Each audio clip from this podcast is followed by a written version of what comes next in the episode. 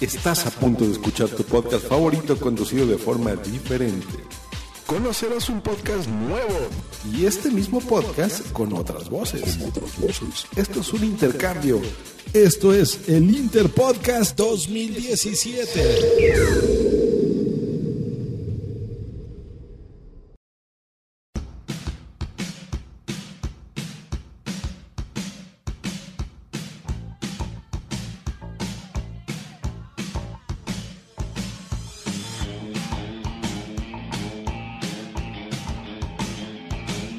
Grabado en LP. Un podcast de cine y series.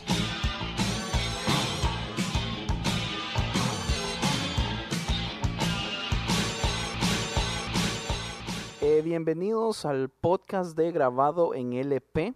Mi nombre es Andrés. Y yo soy Frank. Y yo soy Tony. Y como pueden darse cuenta, no está ni el señor Ozzy ni la señora Harriet, pero le vamos a explicar por qué. Tanto como grabado en LP y Conciencia Podcast y muchos otros podcasts nos metimos en, en un como juego bonito que se llama Interpodcast. Entonces decidieron hacer eh, esto de un podcast grabar el podcast de otra persona. Si por ejemplo nosotros nos toca grabar gra- el podcast de grabado en LP, grabado en LP le toca grabar otro, ese otro otro y así sucesivamente. Este y- Hasta que a alguien le va a tocar hacer el de Conciencia Podcast, que somos nosotros. Exacto. Entonces, nosotros, grabado en LP, hace podcast acerca de... Películas y shows de televisión, entonces eh, nosotros hemos escogido para este episodio hablar de The Young Pope. El Papa Joven. de HBO. Como es costumbre en grabado en LP, vamos a recomendar un podcast amigo, que en este caso obviamente nos vamos a recomendar a nosotros mismos. Exacto, que somos Conciencia Podcast. Conciencia Podcast es un podcast de religión para aquellos que desagradan de la religión. Y como pueden escuchar, a Francisco no le gusta para nada que digamos que somos un podcast de religión. No ¿Por me qué? gusta para nada el término de que nosotros estamos en, en esa categoría de podcast de religión porque a mí no me gusta la religión. Pero cabe recalcar que, o sea, nosotros tres somos cristianos y somos... ah, asistimos a una iglesia cristiana evangélica. Pero no me gusta eso de decir que somos podcast de religión. Pero no, no me queda de otra porque no estamos en otra categoría. Somos cristianos antirreligión. ¿Eh? ¿Eh? ¿Sí? Somos cristianos antirreligión. Entonces, si les llama la atención escuchar nuestro podcast, pues escúchenlo. Está en iTunes, está en iBooks eh, o iBox, Play- eh, en Google Play está en todas las plataformas. Stitcher, en su plataforma favorita lo va a encontrar. Eh, tenemos ya arriba de 25 episodios y usualmente lo que hacemos es hablar de la institución, tratar de quejarnos un poco, de recomendar, de desafiar la institución en general y lo que es el cristianismo. Hay muchísimas cosas del cristianismo que, que no nos tienen nada contentos, entonces esas cosas tratamos de, de hablarlas. de hablarla así, no solo de, de la institución, sino que hablamos temas así un poco... am, cabe en la parte científica porque también queremos dar hechos científicos con respecto a la creencia cristiana evangélica o, por ejemplo, la creación eh, del mundo, si son 10.000 años o, o billones de años y cosas así. Y también historia, porque tratamos de tocar un poquito de teología, historia de la Biblia y cosas así. Y lo bueno es que definitivamente entre los tres tenemos una perspectiva bastante diferente. So, aparte de que sí tenemos en común ser cristianos, definitivamente cada uno de nosotros tiene una perspectiva sumamente diferente. Exacto, y no tampoco se dejen llevar que porque decimos que somos un podcast de religión, este sonamos aburridos, aunque no era la idea de nosotros ser cómicos, pero sí mucha gente nos ha dicho que sí es un poco gracioso y entretenido, así es que sería bueno que ustedes buscaran y nos dieran una oportunidad. Y otra cosa es que no esperen que nosotros convirtamos a nadie a evangelismo, porque esa no es nuestra misión. Ah, honestamente, no nos interesa si alguien se convierte o no. Exacto, Y si, nosotros y si usted y si ustedes después escuchan el podcast anteriormente de este, van a escuchar que lo que menos quiere hacer en este mundo es evangelizar, siendo cristiano. Exacto, ustedes tendrían que escuchar y ver toda la historia. Qué vergüenza. Y que Andrés es, ca- Andrés es uno de los líderes máximos en la iglesia que él se reúne. Bueno, dejémoslo así, entonces vamos a empezar a hablar de The Young Pope.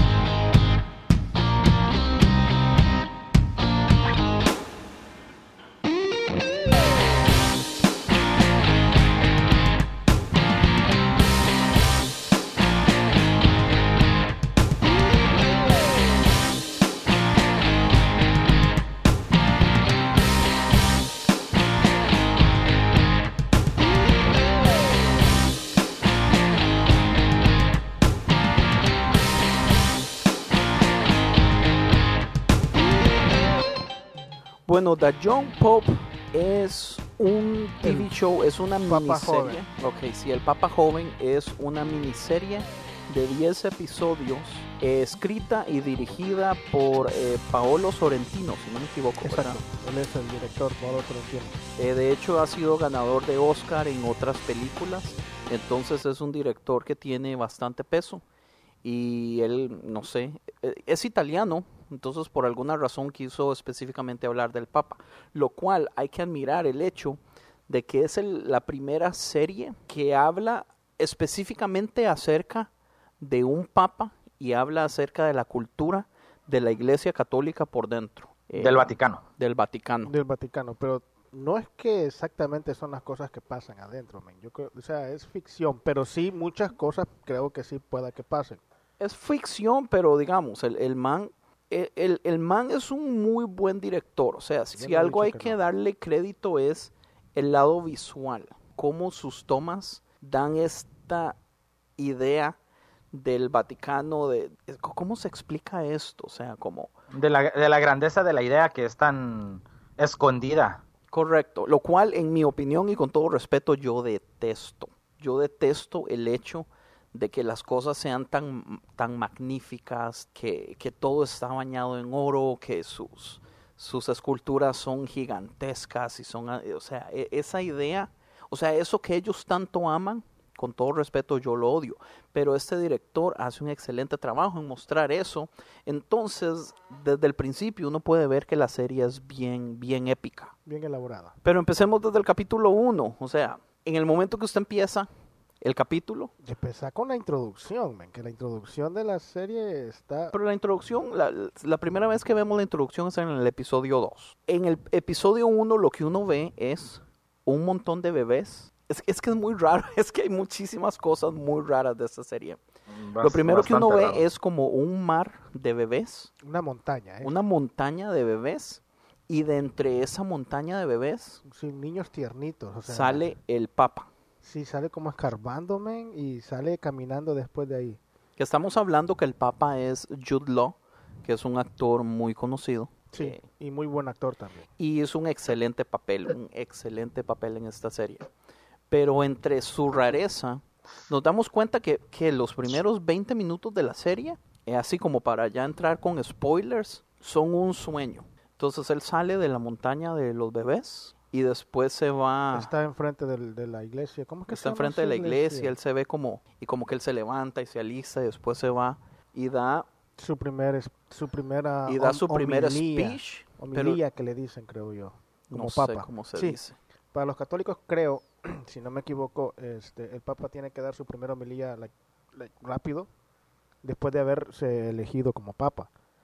Pero es eh, esa primera Esa primera homilía que da esa, esa, primera homilía es una cosa increíble, porque eh, mientras está hablando cosas así, todas formales y todo, eh, Sí, empieza a sale decir- al principio, empieza a decir cosas bien, bien, bien serias, o sea, bien, bien, bien, bien nice, bien políticamente correcto, porque habla, ok, aquí estoy para ustedes, porque yo vengo a servirles, y qué es lo que ha pasado, hemos olvidado a las mujeres, hemos olvidado a los niños, y toda la gente empieza a aplaudirme, o sea, es sí, la gente está contentísima porque el speech va muy bien, hasta que llega un punto donde él dice, ¿y qué más hemos olvidado? Uy, ahí, ahí está lo, ahí es donde se vuelve todo, y ahí es donde yo veo la, o sea, que todo el mundo, lo- los religiosos quieren escuchar solo cosas, cosas buenas, correcto.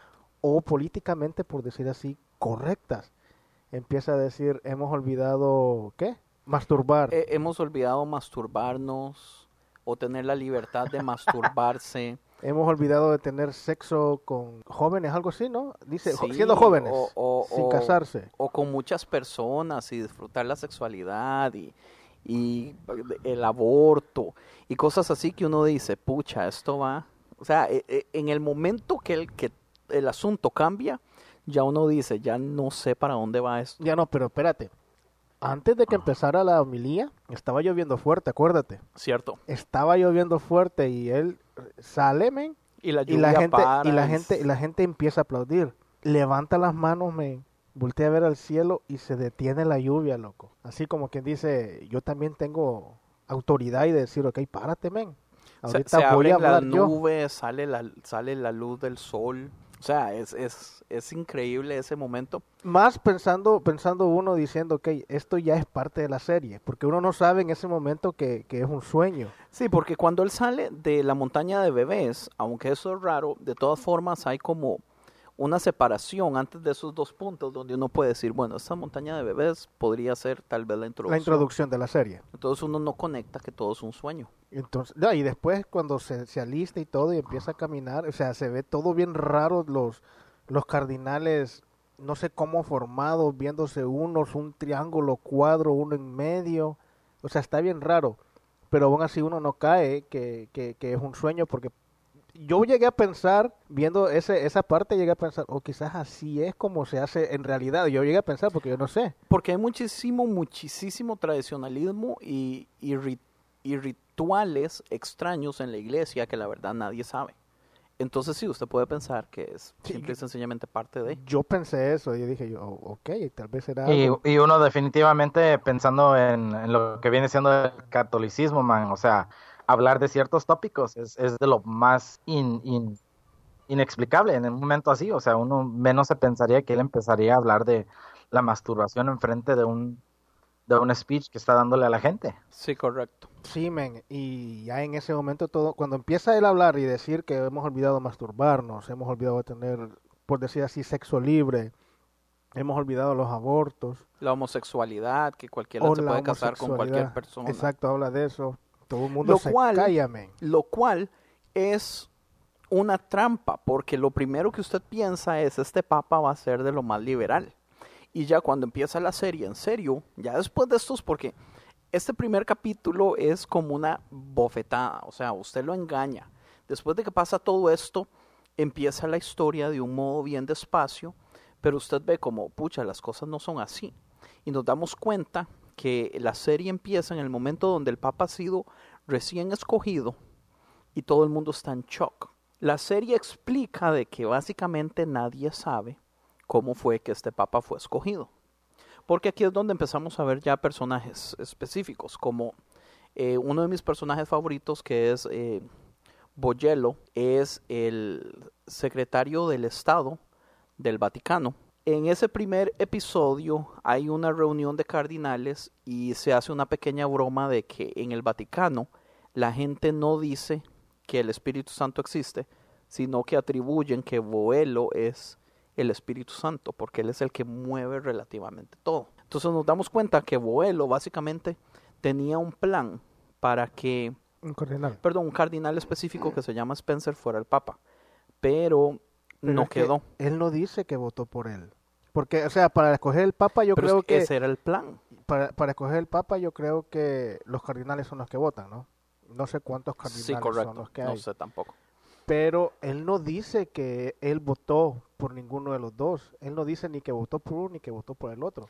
Pero sí, sí se explica o se da a entender hasta cierto punto que Boelo tenía el plan ya hecho, ya tenía a ciertos cardinales escogidos para que hubiera cierta cantidad de votos mayoritarios para que Spencer quedara.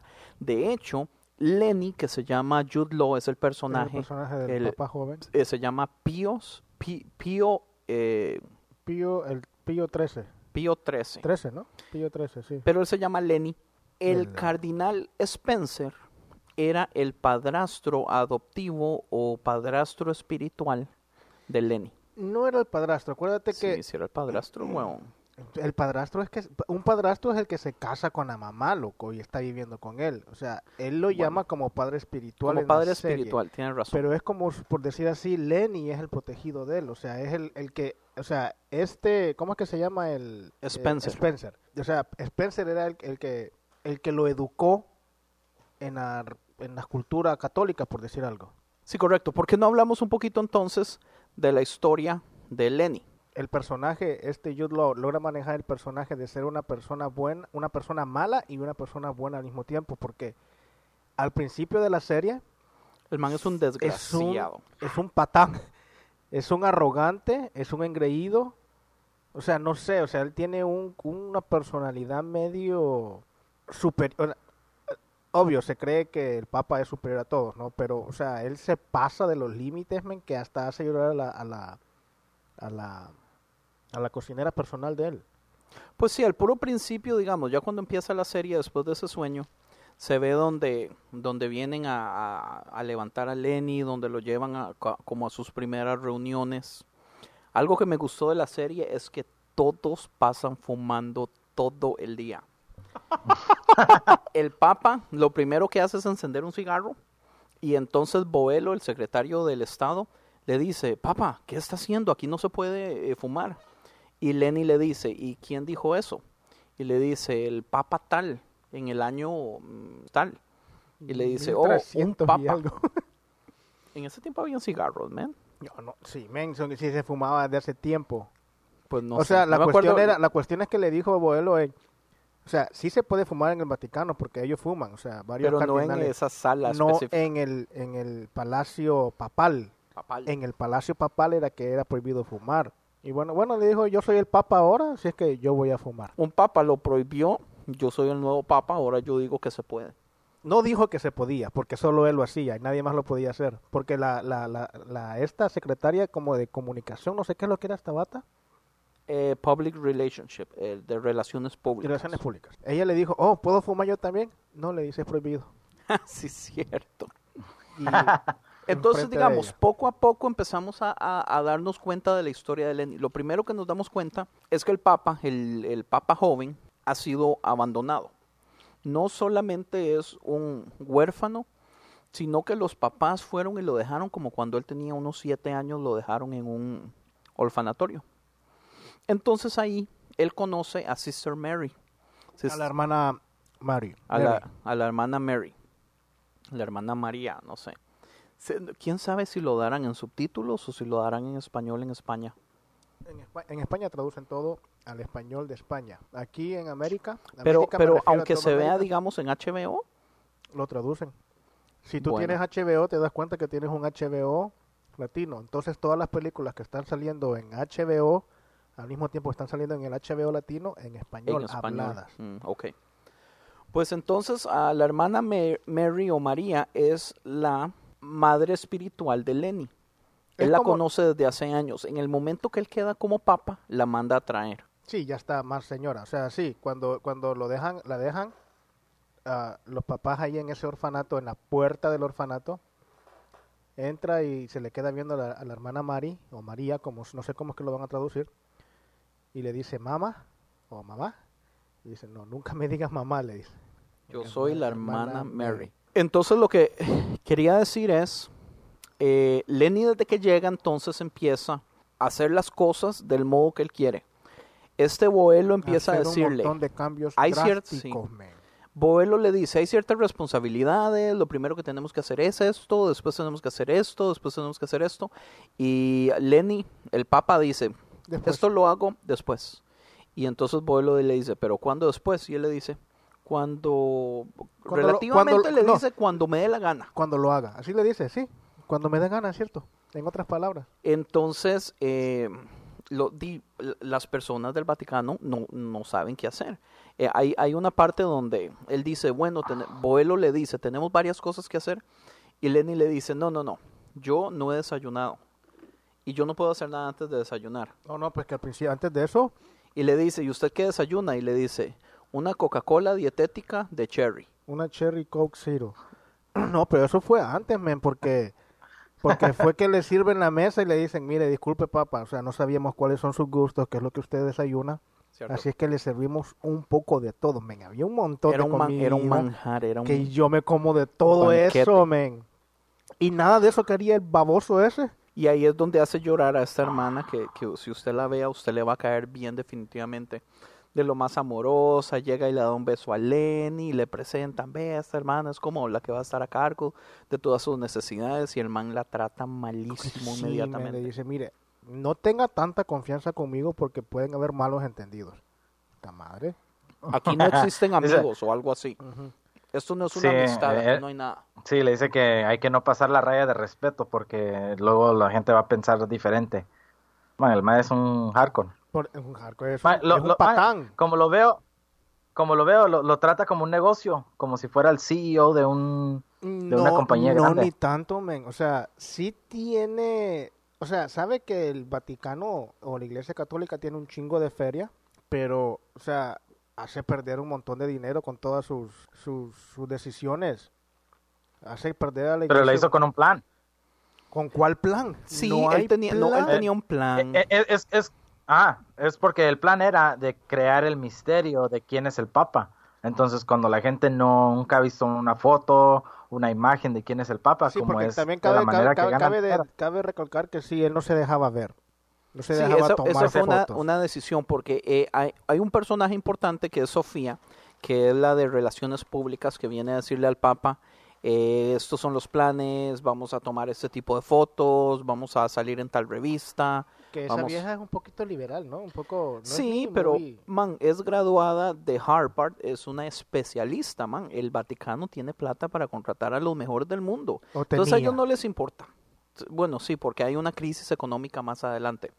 Pero a ellos no les importa. Entonces la chavala viene con un plan y el Papa básicamente del mismo modo los no. deja, les dice que no, los deja eh, callados. Y les da, me, me es interesante aquí los ejemplos que él da. Porque él dice, ¿qué tienen en común los mejores artistas del momento? Y habla de Daft Punk, habla de Bansky, habla de un escritor específico eh, y la gente no sabe cuál es la diferencia. O habla de Sia, yo creo. Ajá. No, la No cuestión es que le pregunta quién es el mejor escritor o compositor, no sé. Tal persona dice, no, no es él, es este. ¿Quién es el mejor artista, el mejor La cuestión es que le cambia to- le cambia una, dos o tres a respuestas y le dice, no, no es él, es este. ¿Lo conoce? ¿Verdad que no? Sí, y el punto es ese, el punto es que él dice, los mejores artistas de este momento son personas que no dan su cara al público, porque ellos utilizan el anonimato y el misterio como parte de su arte. Entonces el man le dice, yo, eh, el, el plan es este, digamos, Tony tiene razón donde hay un plan. El plan es, a la gente ya no le llama la atención Dios. Entonces, ¿cómo podemos hacer para fomentar Pero no, no, no tanto Dios, sino el Papa. O sea, la pero, gente pero está es que, interesada la en quién es iglesia el Papa. católica, la iglesia católica, el, el, el plan de él, del, del misterio de anonimato, es para fomentar la iglesia católica, para que la gente, no sé, tenga No, más pero es que no- respeto. No, no, No. no creo mucho eso porque si fuera así, el plan también tendría que incluir no perder lo que ya se tiene. Y si se, No necesariamente, porque él Porque critica el hecho de que lo que se tiene se ha hecho mal por años también. se, re- se recuperó, pero no, se, no fue lo que no, no fue algo más de lo que se tenía, sino que si el caso se recuperó, fue lo que ya se tenía. Pues lo que pasa es que ahí es donde entran creo- conflictos de intereses, donde uno cree que él tiene un plan bien formado porque él llega con esta, este modo de autoridad y uno dice, pucha, él tiene un plan bien formado. Pero conforme va pasando el tiempo, él ve que aunque es un buen plan, las cosas tampoco salen como él quiere. Entonces a él no lo ponen como este héroe que tiene todas las respuestas. De hecho, por eso es que me gusta mucho, vea, yo les confieso, a mí esta serie me gustó mucho. A mí me gustan los contrastes que utiliza Sorrentino. El man no tiene un héroe. El man no tiene un antihéroe. Al principio, el que usted odiaba es al que usted termina gustándole. Al principio usted tenía esta imagen del Papa, pero al final de la serie usted queda con otra imagen del Papa. El que usted creía que era el enemigo, el, antagonista de la serie, termina siendo básicamente el que ayuda a que todo se mejore. ¿Entiende? El man utiliza en cada personaje un dualismo muy bien hecho. En muchos, no en todos. Pero en la mayoría. En muchos. Pero en la mayoría. Y- En los principales sí, pero Pues no, en los no- no- principales. No, no en la mayoría. Porque en, la- en la, Y la- en la hermana Mary no. En, ah, Pues la hermana Mary también, porque uno, u- yo tenía esta, esta mentalidad de que la hermana Mary iba a venir, no sé, a, hacer la mano derecha, ayudarle en, en- en un montón de cosas. Y al final no hace tanto tampoco, al principio como que se le da mucha importancia. Y termina, pues, enamorada de abuelo, que es algo que yo nunca me hubiera imaginado. No es que no hace mucho, men. Lo dirige, lo, lo, lo corrige. Es que el vato este, Lenny, el Papa sabía que no estaba preparado. Él sabía que él era un Willa. O sea, es, es interesante porque estamos hablando de, de que es un Papa joven. Un Papa de 40 años. Pero él tiene, sí, de 40 a 50 años, no sabemos no, específicamente di- dice cuánto. como 40 y algo. Parece que lo menciona en una serie, Pero él sabe un episodio. que él es un inmaduro. Y de hecho hay cosas que suceden durante la serie que muestran la, lo, lo poco capacitado que estaba este chavalo. Para el trabajo ese. Pero algo interesante es que desde el principio la hermana Mary cuando llega empieza a decirle a todos, este papa, Lenny, es un santo. Lo que pasa es que ustedes no saben, pero él es un santo. Él es un santo de Dios. Él, o sea, él es un santo de los que hace milagros. Pero nunca se entra mucho en detalle en eso, pero eso es algo que ella empieza a, eh, A regar. a promover. Entonces nosotros empezamos a ver como, ¿qué es esto? En, reali- en realidad, ¿es santo o no? Pero conforme van pasando cosas, el Papa, conforme van pasando los capítulos, el Papa hace cosas que básicamente son imposibles, que son relativamente milagros. El primero, primero que hace, ¿cuál es? Yo creo que es Ah, el del embarazo. No, no es el del embarazo. Sí, es el del embarazo. ¿Fue el, el del embarazo de Esther? No, que no fue el canguro. Ok, pues el canguro. Cuando, cuando abre la caja. Cuando abre la caja y el canguro no le hace nada. Algo que el Papa quiere hacer es empezar a recibir, ok, algo interesante es esto. En el show empezamos a ver cómo Lenny tiene muchísimos problemas de identidad con respecto a lo que son sus padres. El chavalo ha sido muy afectado en su vida porque sus padres lo abandonaron. Entonces, desde el episodio 1, nosotros vemos que él sueña mucho con los papás, que él habla mucho de sus papás, que él realmente tiene, o sea, un, No habla mucho. pues con, con Sister Mary, con Spencer, lo comenta. Oye, oye, Ismael, ¿usted cree que todo el show fue basado bajo la idea que él quería ver a sus padres de nuevo? Pues yo siento que al final del show, relativamente eso es lo que se da a entender. Él aceptó Es, ser es padre, todo lo que él quería. él aceptó ser papa solamente por la posibilidad de, De que poder de poder encontrar a los papás, de que los papás lo vieran ya como papa e intentaran contactarlo. Yo siento que de eso se basa todo, men. Yo creo que sí. Muy posiblemente. Muy posible. Entonces, sí, porque al fin, al fin de la historia eso fue lo, lo más principal, en donde los vio cuando se fueron. Se cree que fueron ellos. Es, es lo más probable. Yo creo que sí eran. Lo que pasa es que Tal vez pues, Esa tal vez fue escena, intención. Lo que pasa es que Sorrentino le gusta mucho hacer co- escenas raras. Pensar a la- hacer pensar a la gente. Hacer pensar a la gente Decidir como- a la gente si sí o si no. Como escenas psicodélicas, como escenas extrañas, que uno dice, ¿qué es esto tan raro? Entonces uno a veces no sabe qué es realidad y qué es una de esas escenas extrañas. Esta última yo honestamente yo no sé, porque a mí me extraña de entre tantísima gente Que pueda Que Lenny con tan poquito- ajá. Los encuentre y no solo los encuentre, sino estén vestidos como él se acuerda cuando tenía hace seis años que cuando Lenny tenía seis años que lo dejaron en el orfanatorio, estaban vestidos del mismo modo. El papá, Pero porque los papás eran hippies. Sí. Entonces el papá con una bandana en la cabeza, con una camiseta toda hippie, la mamá con pelo suelto de colocho larguísimo. Claro que era- que ya estaban más viejos. Aunque Obviamente. después, o sea, los vio, cuando volvió a pasarlos a ver otra vez, los vio jóvenes, después Correcto. los vio como eran. Ahí es donde uno no sabe si es realmente una escena psicodélica, si es algo que él simple y sencillamente se inventó o no. Pero, Pero yo creo que no vamos a saber hasta que saquen el, el, el próximo. Sí son. Si es que sacan. Si, es- si si es que sacan, el- porque que yo tenga entendido, yo medio busqué y todavía no está confirmado. Pero acuérdese que toda la propaganda se dio como un, una serie especial de 10 capítulos. Una, mis- un- un- Una serie. No es miniserie, porque miniserie no es miniserie, 3 a pero es 5. un evento, es como un, como un special event. Yo creo que van a hacer otra. Ojalá que sí. Pues ojalá a ver qué tal, pero está, está cañón, porque quién sabe, digamos, si Jude Law quisiera. En la última escena no sabemos ni siquiera si Jude Law va a estar vivo o no. Sí, ya te fuiste hasta el final, men, y no has ni pasado Bueno. al... se- al- Algo que Ahora- sucede con respecto a esto de los papás es que él, una de las primeras cosas que él sí decide hacer es que él quiere ver todas las cosas que le llegan al papa, porque todo el mundo les manda regalos. En el momento que se conoce un nuevo papa, todos los gobiernos empiezan a mandar regalos. Entonces ahí es donde sale algo muy interesante de la serie que es el canguro. Entonces algo que él hace es abrir la caja del canguro y ustedes la saben caja que- grandotota. sí, un cage grandísimo y ustedes saben que los canguros eh, Salvajes. Sí, pues son salvajes, no son, eh, animales domésticos. Y el canguro sale y se le para al frente y, y- y entonces eso es un acto que uno dice, como esto está raro, esto no es normal. Y le dicen, ¿qué hacemos con el canguro? ¿Lo llevamos al zoológico del Vaticano? Y, el, y Lenny dice, no, no, déjenlo en, En los los jardines. jardines. del Vaticano. Y ahí anda bien tranquilos. ¿Quién lo mató? No se sabe porque en un momento en la serie, más adelante, aparece que alguien le dio un balazo porque tiene un Tiene sangre enfrente. tiene sí. sangre y, y un como un hueco de bala, pero eso es un misterio que no cierran.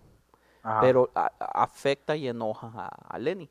Pero hay ciertas escenas donde, digamos, están pasando cosas que él ve al canguro y se quedan viendo ah, de lejos, pero se ven a los ojos. Hay una parte específica donde él dice, salta. Y el, Salta, salta. Y el canguro salta. Ah, no, pero sí, pero eso es hasta como dos o tres. No por- salta, ¿no? Sí, En la salta. primera vez, no, sí salta, pero hasta como dos o tres ah, intentos, o sea, en dos o tres ocasiones No, en serio. No es en la primera vez que le dice, porque en la primera vez que lo ve así, le dice salta, pero no salta y se va. Pues ese yo Ajá. creo que es uno de sus primeros milagros. Ya después, algo que sucede es que hay una muchacha bonita que es esposa de uno de los guardas del Vaticano.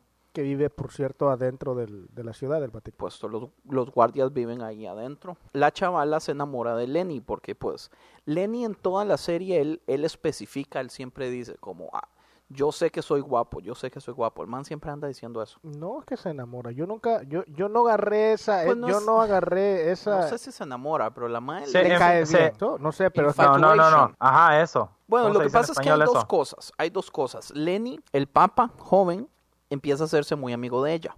Entonces Boelo ya está haciendo un plan para ver cómo lo saca, porque se dio cuenta que este Lenny no le estaba sirviendo para nada. a los planes de Boelo, porque A Bo- los Boelo Boelo. prácticamente dan a entender que en realidad el que corría la iglesia católica, el papado o lo que sea, no es el papa, sino que es este. Sí, correcto. Boelo, Boelo se sabía que era el, el, el, los- La el cerebro. La administración, o sea, la administración corre Pero al no Papa. todo eso, digamos, se da a entender en el papa anterior que el papa anterior no hacía nada que Boelo no le dijera que hiciera. Por eso te digo, o sea, prácticamente él era el que corría toda la iglesia, el que hacía todo. Sí, hasta le escribía todos los papeles que iba a decir, o sea, a la correcto, gente. correcto. Entonces ahí es donde sucede que Boelo va y le dice a esta chavala, porque algo que nos damos cuenta es que Boelo le explica a uno de los que que la razón que él corre también la administración no es porque él es un buen administrador, sino es porque él tiene esta mala costumbre de aprenderse los secretos de todo el mundo y manipularlo. Lo que siempre ha hecho la Lo que siempre ha hecho. Bueno, pero él, él, lo, él lo hace específicamente con gente de ahí en mismo. más grande, en, en las grandes ligas. Correcto. Entonces él dice, pues ya encontré la debilidad de Lenny, es esta muchacha que se llama Esther, que es una rubia, bonita, muy inocente, no tiene hijos, y Lenny está mostrando interés, entonces le dice, eh, seduzca al papa y, y para poder sacarlo. Entonces ella se ve forzada porque ella tuvo un amorío con ot- otro cardinal ahí. Un cardenal, no papa. Entonces él le dice, o usted seduce al papa o yo No. saco esto a la luz. No es cardinal, es uno de los...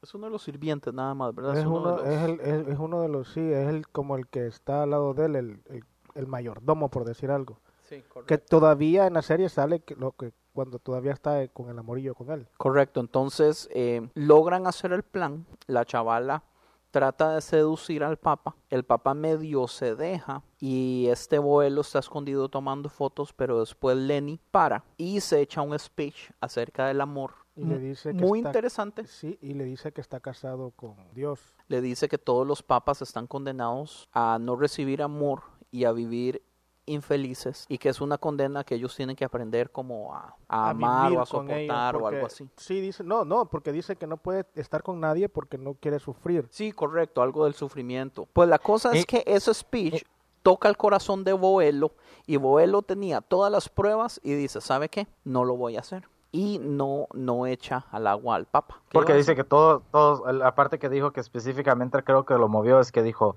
todos somos unos infelices realmente. Correcto, y, Y eso, ahí, ah, sí, sí, sí, dale. y ahí Boelo le está echando el ojo a Sister Mary. Y entonces el man, yo pienso que en algún modo, Y también ella, acuérdate que, que pues los dos. Sí, porque acordate que el Papa, o sea, el Pío o Pío 13, el Papa, o Lenny, como quieran llamarlo, tenía también su par de espías, que uno era la, la, la hermana Mary y el otro era, ¿cómo es que se llama? El confesador. Tomaso, si algo, una de las cosas que él hace al puro principio es el que confiesa a todos los cardinales. A todos los que trabajan en el Vaticano. Lenny llegó y le dijo, usted tiene que decirme todos los secretos de todos. No, llega a confesarse, le dice, ok, aquí estoy para que te, para confesar, para confesar al Papa, al Papa. Y le, no, no tengo nada que confesar. No he pecado, no tengo nada de nada de nada, así es que Esos son los comentarios que yo digo, ¿qué huevos tiene este papa?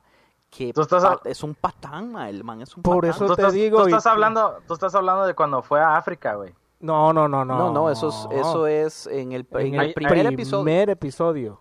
Oh, porque yo me acuerdo que se fue para África y se confesó y no le entiende nada. Sí, correcto. No, Al menos pero- hablas inglés, le Y se dice. encabrona.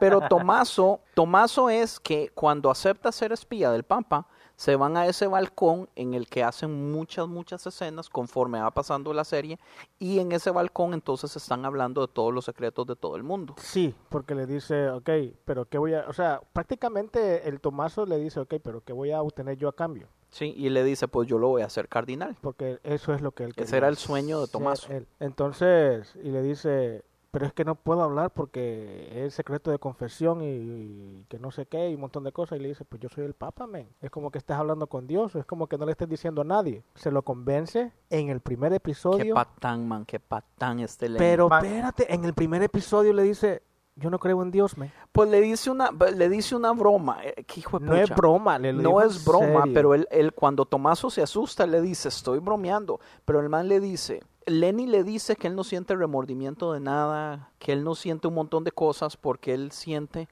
que una entidad, si Dios realmente existiera, podría poner esas cosas en el corazón de él, pero que él no siente remordimiento de nada. Entonces él dice, y yo sé que yo no siento remordimiento porque en realidad usted no, Dios no existe. Entonces Tomaso se asusta todo y le dice, no, ¡Santo no, estoy Papa! bromeando. Eh, ¿Qué está diciendo? Santo Jolifa, ¿qué, qué, qué es esa necesidad de tratar al Papa como si fuera Holy Father, es Santo Padre? Dígame un humano que sea santo, ¿por qué les hablan así? Porque en la iglesia católica eso es, men. En Pero qué horrible. en la iglesia evangélica tenemos algo igual. No una persona, pero tenemos algo. Así es que no puedes criticar esa cosa, men. ¿Qué tenemos? La Biblia. La Santa Biblia. ¿Qué es eso? O sea, los evangélicos, ¿qué es lo que hacen? O hacemos, Idolatramos. idolatramos a la Biblia. Y ellos, y los católicos, ¿qué es lo que hacen? Idolatran al Papa.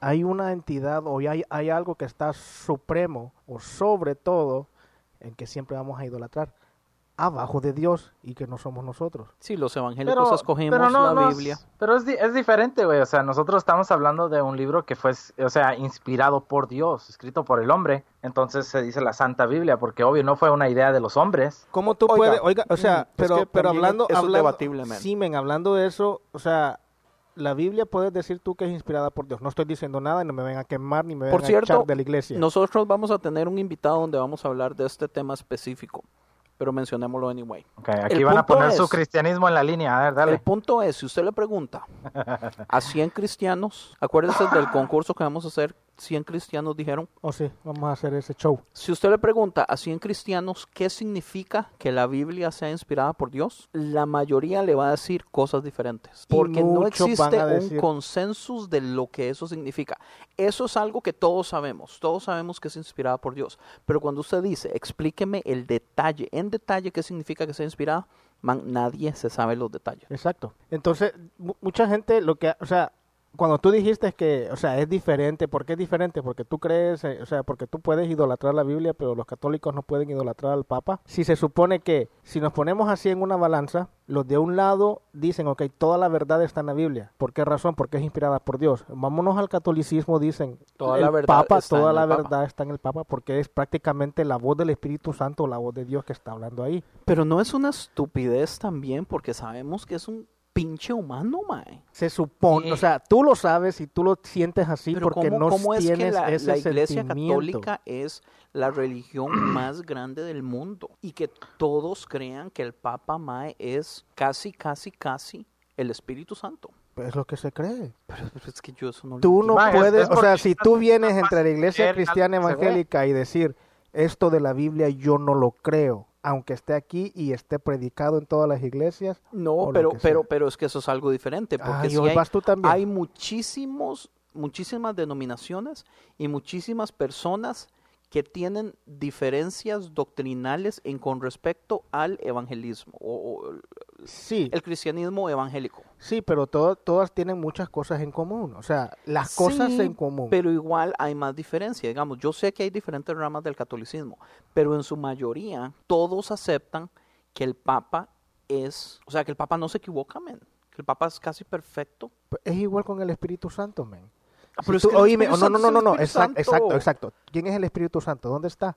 Si tú vienes, si tú crees que un predicador de aquí está, ¿cómo se dice? Ungido por el Espíritu Santo y no se ha equivocado, viene algo y se lo crees otra vez y se equivoca. O sea, las palabras del Espíritu pero- Santo, las palabras del Espíritu Santo, o sea, lo- las cosas que el Espíritu Santo le revela a las personas, de, de- de la boca de quién salen. Pero acuérdate No, que pero la dice que los conocerás por sus frutos, güey. Entonces, ¿qué? ¿Hay personas perfectas o no?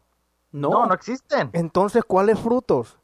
O sea, si todo mundo lo que va a ver es las cosas malas, va a haber cosas buenas, pero siempre se va a equivocar. Pero, y yo mira, no, y yo para- no, por ejemplo, el Papa que está ahorita, ¿qué- dime qué es lo que ha hecho de malo en acción. Que déjeme decirle que con mi disgusto, que usualmente yo le tengo a muchas de las cosas tradicionalistas del catolicismo, este papa me cae bien. Y a mí también. Si es que tiene un buen nombre.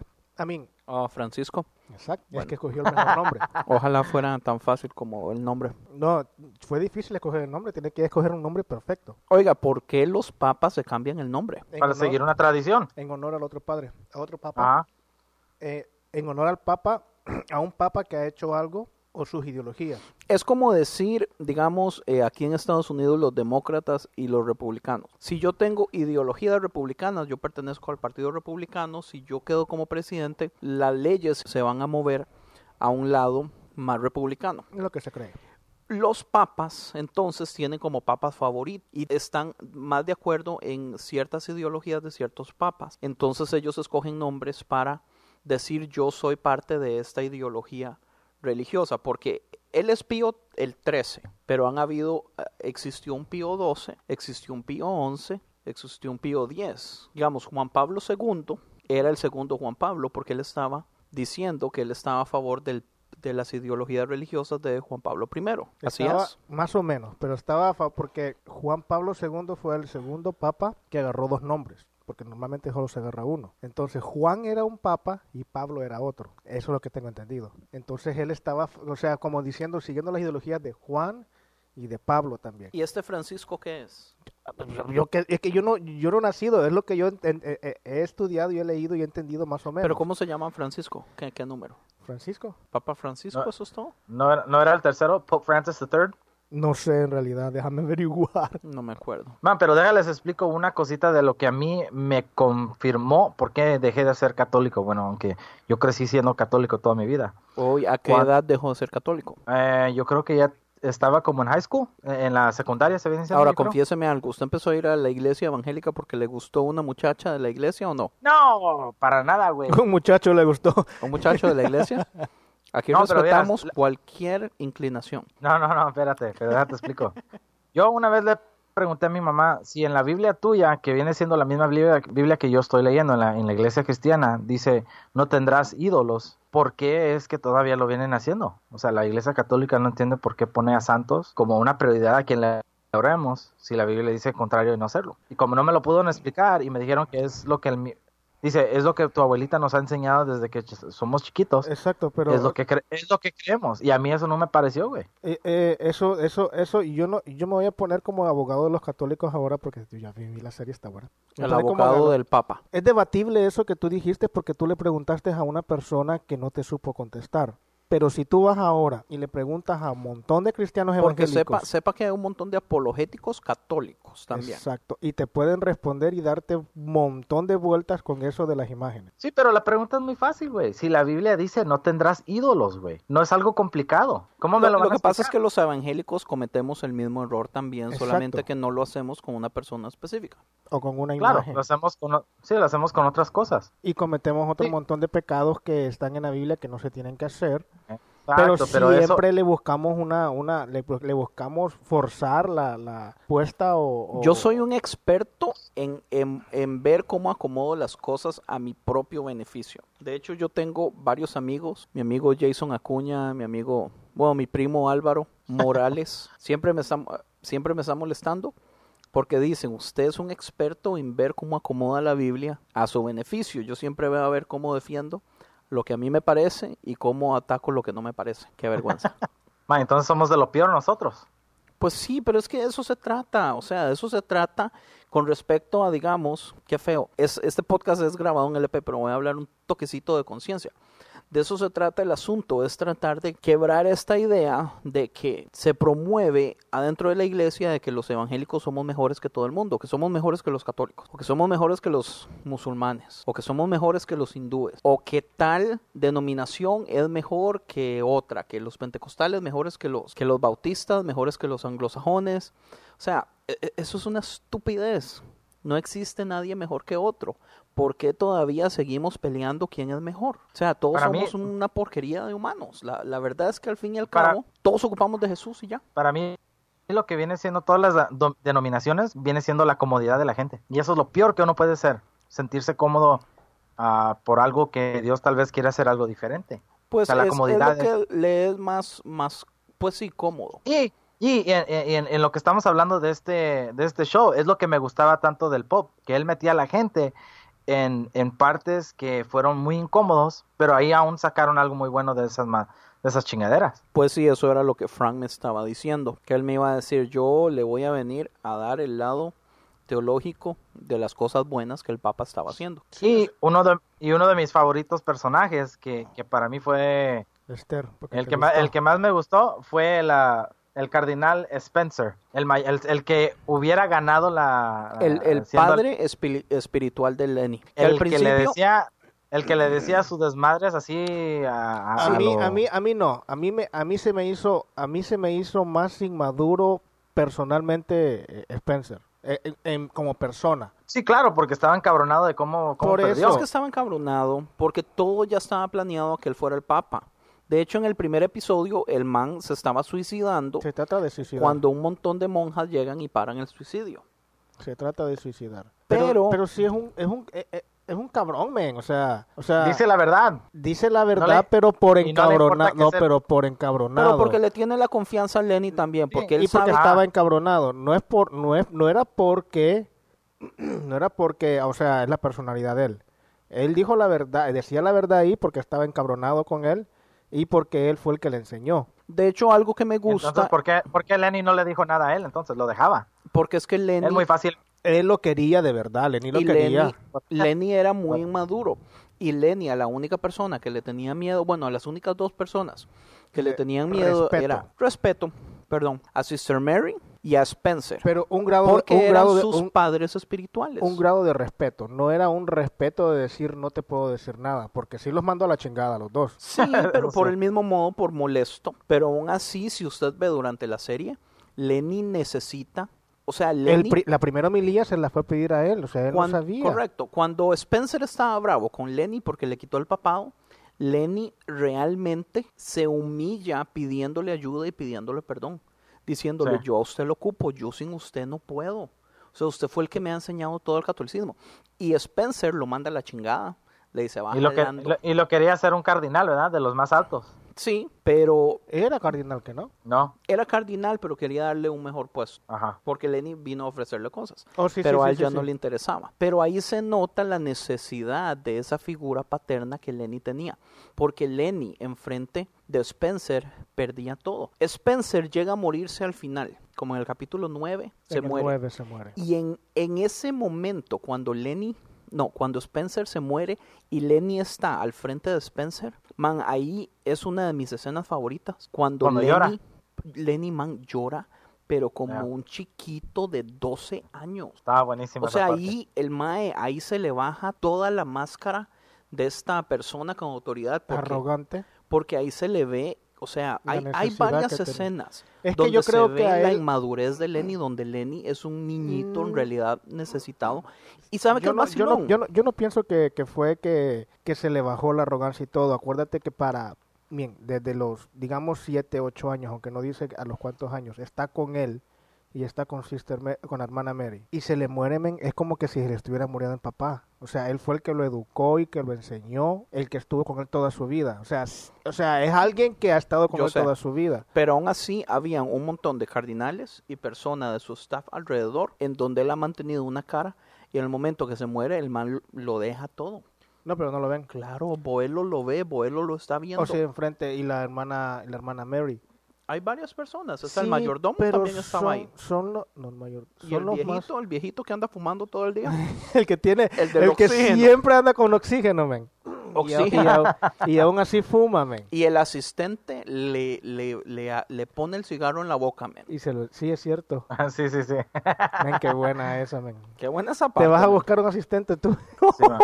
Man, Sí. Este show, lo que a mí me acuerda, man, este show es, es como todos están jugando ajedrez, pero una movida a la vez. Según lo que uno vaya haciendo, el otro tiene que pensarla antes de... Sí, es un muy buen punto. Es- Este TV show es como, como una partida de ajedrez. Pero una, una movida a la vez. O sea, uno no sabe o no lo está pensando adelante porque uno no sabe lo que va a hacer el Papa, como no lo conoce. Hay varias cosas interesantes de este show. Algo que a mí me, me parece interesante es que después de su primer speech, donde se oye todo liberal, nos que damos fue un sueño que fue un sueño. Nos damos cuenta, bueno, que en primer lugar, Boelo le dice y le ruega por meses que haga su primer speech y que le hable a los cardinales directamente, porque eso es una de las primeras cosas que hace un papa también. Y él no lo hace y no lo hace y no lo hace por meses. Eh, pero algo interesante que hace él es que él es extremadamente conservador. Y él una de las primeras cosas que hace es eh, deshacerse de todos los padres homosexuales y Oh, sí. cambiar el modo cómo se escogen a los padres para que haya un tipo de investigación acerca a los de cardinales no de todos acuérdese también sí sí sí sí, sí. acuérdese el muchachillo que se que se que suicidó se suicidó que no hemos hablado todavía de el cardinal Dossier que es el hermano adoptivo de Lenny que es creció como el más cercano que, también era era huérfano y que También estaba era con él huérfano. desde pequeño creció en el mismo orfanato, conoce a Sister Mary, la ve como una mamá, conoce a Spencer, también lo ve como un papá, y que el man es de lo más carnal y le entra a los dos. ¿Ah? es un fresa como tú dirías ¿Por qué? anda andan andan todas men o sea él era padre en Hon- Honduras Sí, habla español perfecto. era, un- Y se estaba mandando a la esposa de un narco. era la esposa Que fue la era peor cosa que hubiera Es hecho. La esposa o la amante de un narco, no sé. una Era la esposa. era una prepago ¿Usted cree que era, Era la esposa. No, Dice sí, que era la esposa. dice que era la esposa yo no yo no me acuerdo Sí, güey. Yo creo Sí, que era la sí, esposa. porque cuando están en el carro, cuando el man lo enfrenta, y Sí. le dice, le dice que eh, él tuvo los huevos para decir cosas de los eh, narcos en la iglesia en media predicación, pero que no tuvo los huevos para enfrentar cuando se acostó con la esposa. Entonces yo creo que ahí menciona que es la esposa. Oh, bueno, Sí, sí, era la esposa. perdí Y eso. se lo chingan, lo matan los narcos. Sí, lo matan. Pero es que este vato le entraba a los dos lados, men. Sí, sí, sí, ese man era lo más carnal. Sí, esta, esta serie también es un poquito, un poquito, no mucho, un poquito gráfica. Entonces sí muestra escenas. ah, es, es HBO, entonces la gente tiene que estar preparada que es muy gráfica en un montón. O sea, no es muy si gráfica, usted es muy gráfica. católico, No la vea. no la vea porque usted va a salir ofendidísimo. Eso sí. Si Muy es, ofendido. Si es un poquito Pero- liberal, está buena. Sí, depende de qué tipo de católico eres. o no. Pero digamos, hay muchas cosas. O sea, eh, la el- el- lo que es el drama de la serie, a mí me parece que está bien hecho. Hay ciertos capítulos específicos que son un poquito lentos. Pero Bastante lento. O sea, a mí es, es lo sí, primero a que mí, yo creo a que mí, a mí se me hizo muy lento. De los primeros cinco capítulos se me hicieron demasiado lentos. Ey. Casi, casi el punto de aburrirme. Pero, Pero de- de esos de cinco la- pa- la- capítulos... Otra mitad está súper interesante. Ahí se pone buena, pero sí tiene que pasar esta parte, la primera parte, para poder entender. Oiga, lo nunca demás. hablamos del primer milagro. Pues dijimos que era lo del canguro que tú dijiste. Ok, el segundo milagro fue Que es que nos recordamos, que Esther no podía tener hijos. porque Entonces, era estéril. los Y dos, el esposo, el esposo también. también. era estéril, o sea, era imposible que pudieran tener un hijo propio de ellos. Entonces hay una escena donde se ve la es- eh, Esther con el esposo Y le dice, vamos a la cama, le dice, no, aquí en la sala. y le están dando fuerte y y, la Lenny- contramina contra la ventana que se ve todo afuera, men. O sea, parece una película pornográfica, loco. Y Lenny por casualidad va caminando al frente de la casa y los ve teniendo relaciones sexuales y el mae se tira al suelo Se hinca, men. Se Levanta hinca. las manos. y empieza a orar. Men, pero e- eso, eso es, o sea, esta serie sí me, o sea, esta serie no es que me abrió los ojos, sino que sí me, me recordó, por decir algo. Una de las cosas buenas es que me recordó en realidad cómo es que debemos de orar. O sea, yo no estoy de acuerdo en rezar, porque rezar son Padre en Aunque Lenny lo andaba haciendo todo el tiempo. Ave María y no me acuerdo qué más. Pero cuando se ponía a orar específicamente por algo, era orar, men. Y, y eh, así como dice la Biblia, Pero este Lenny vato- tenía huevos. Lenny le decía, Dios, tenemos que hablar. ahorita. En este momento tenemos que hablar de esto. Exacto. Y hacía, y, y, y cómo es? exigía. Sí, exigía. El man En le ese, decía, en, en- en ese momento en el que estaban teniendo relaciones, dice, ok, ahorita es el momento en que tienes que hacer el milagro, ok. Tienes que hacerlo, o sea, pero con una pasión, tienes que hacerlo, que tienes que hacerlo. Y se pone a llorarme, pero con una pasión, o sea, no es un, un Sí, no, el llanto man repite, tiene que hacerlo como unas ocho veces. reclamándole a Dios Pero- y pero, eh, pero exigiéndole. enojado. exigiéndole. Ahora, yo siento también que él, él veía la necesidad de hacer eso porque también el mae veía el peligro. Si esta mae no queda embarazada en, es- en este momento, Yo yo, no- puedo yo- caer con esta mae en cualquier momento. Yo no veo eso, men. Usted no lo vio, mae. Yo no veo eso. Yo no veo, yo es que es que yo veo que sí, o sea, sí veo que es un humano, pero sí veo que tenía principios, porque sí era un arrogante desde un principio, pero sí veo que se mantenía.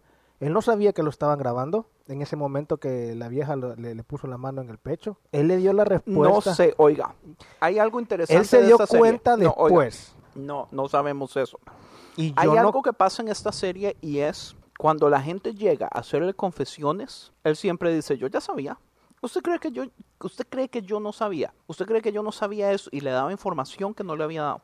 ¿Usted no cree que Ay. yo no sabía esto y que a usted le pasó esto y que esto le pasó esto y Tiene- esto? tienes que tomar en cuenta que toda sabía. esa información no podía salir en el momento que se la estaban contando. Acordate que los padres o los cardinales tenían que confesarse. Sí, y cuando pero- se pero no, oíme, y cuando se confesaban, ellos estaban seguros que no salía de ahí. O sea, es algo que Mentira, mentira, Al, al prin- acuérdese. al principio de la serie, güey, decían, aquí en este lugar se conoce todo. Eh, fue una de las primeras cosas que le dijeron. Acuérdese que él le dice a Tomaso, el man le dijo a Boelo que iba a, a echar a todos los papas homosexuales y al día siguiente Tomaso le estaba diciendo que todos estaban confesando sus, sus deseos sexuales y sus cosas sexuales con mujeres. Entonces ahí Lenny se da cuenta que Tomaso fue y le dijo a todos los homosexuales que los iban a echar, entonces que empezaran a confesarse pues sí, pero es que es no, que- es el, que- el es punto que- es este, el punto es este. Boelo sabía que Tomaso era el espía y le decía cosas a Lenny. Hay cosas que aunque usted se confiese, hay secretos que usted no va a decir. Uno de los personajes más importantes de la serie se llama el Cardinal Gutiérrez. En la primera escena, cuando le presentan a Gutiérrez, Lenny dice, me han dicho que la única persona buena en todo el Vaticano es usted. Entonces, eh, Gutiérrez, todo humilde, le dice, no, no, pues o sea, yo amo a Dios y amo a la iglesia, aquí y allá. Muy humilde. Al final nos damos cuenta que Gutiérrez es homosexual. no al final, Nadie Le sabía. no al final. Le pregunta. A media season. No, El ¿cuál sí. season? Fue en el capítulo 8. No, fue a media season Fue cuando después de que él llega a New York. cuando Boelo, No. le- Boelo ya sabía, men. Él le preguntó, en- eh, cuando lo estaba entrevistando, le No. preguntó.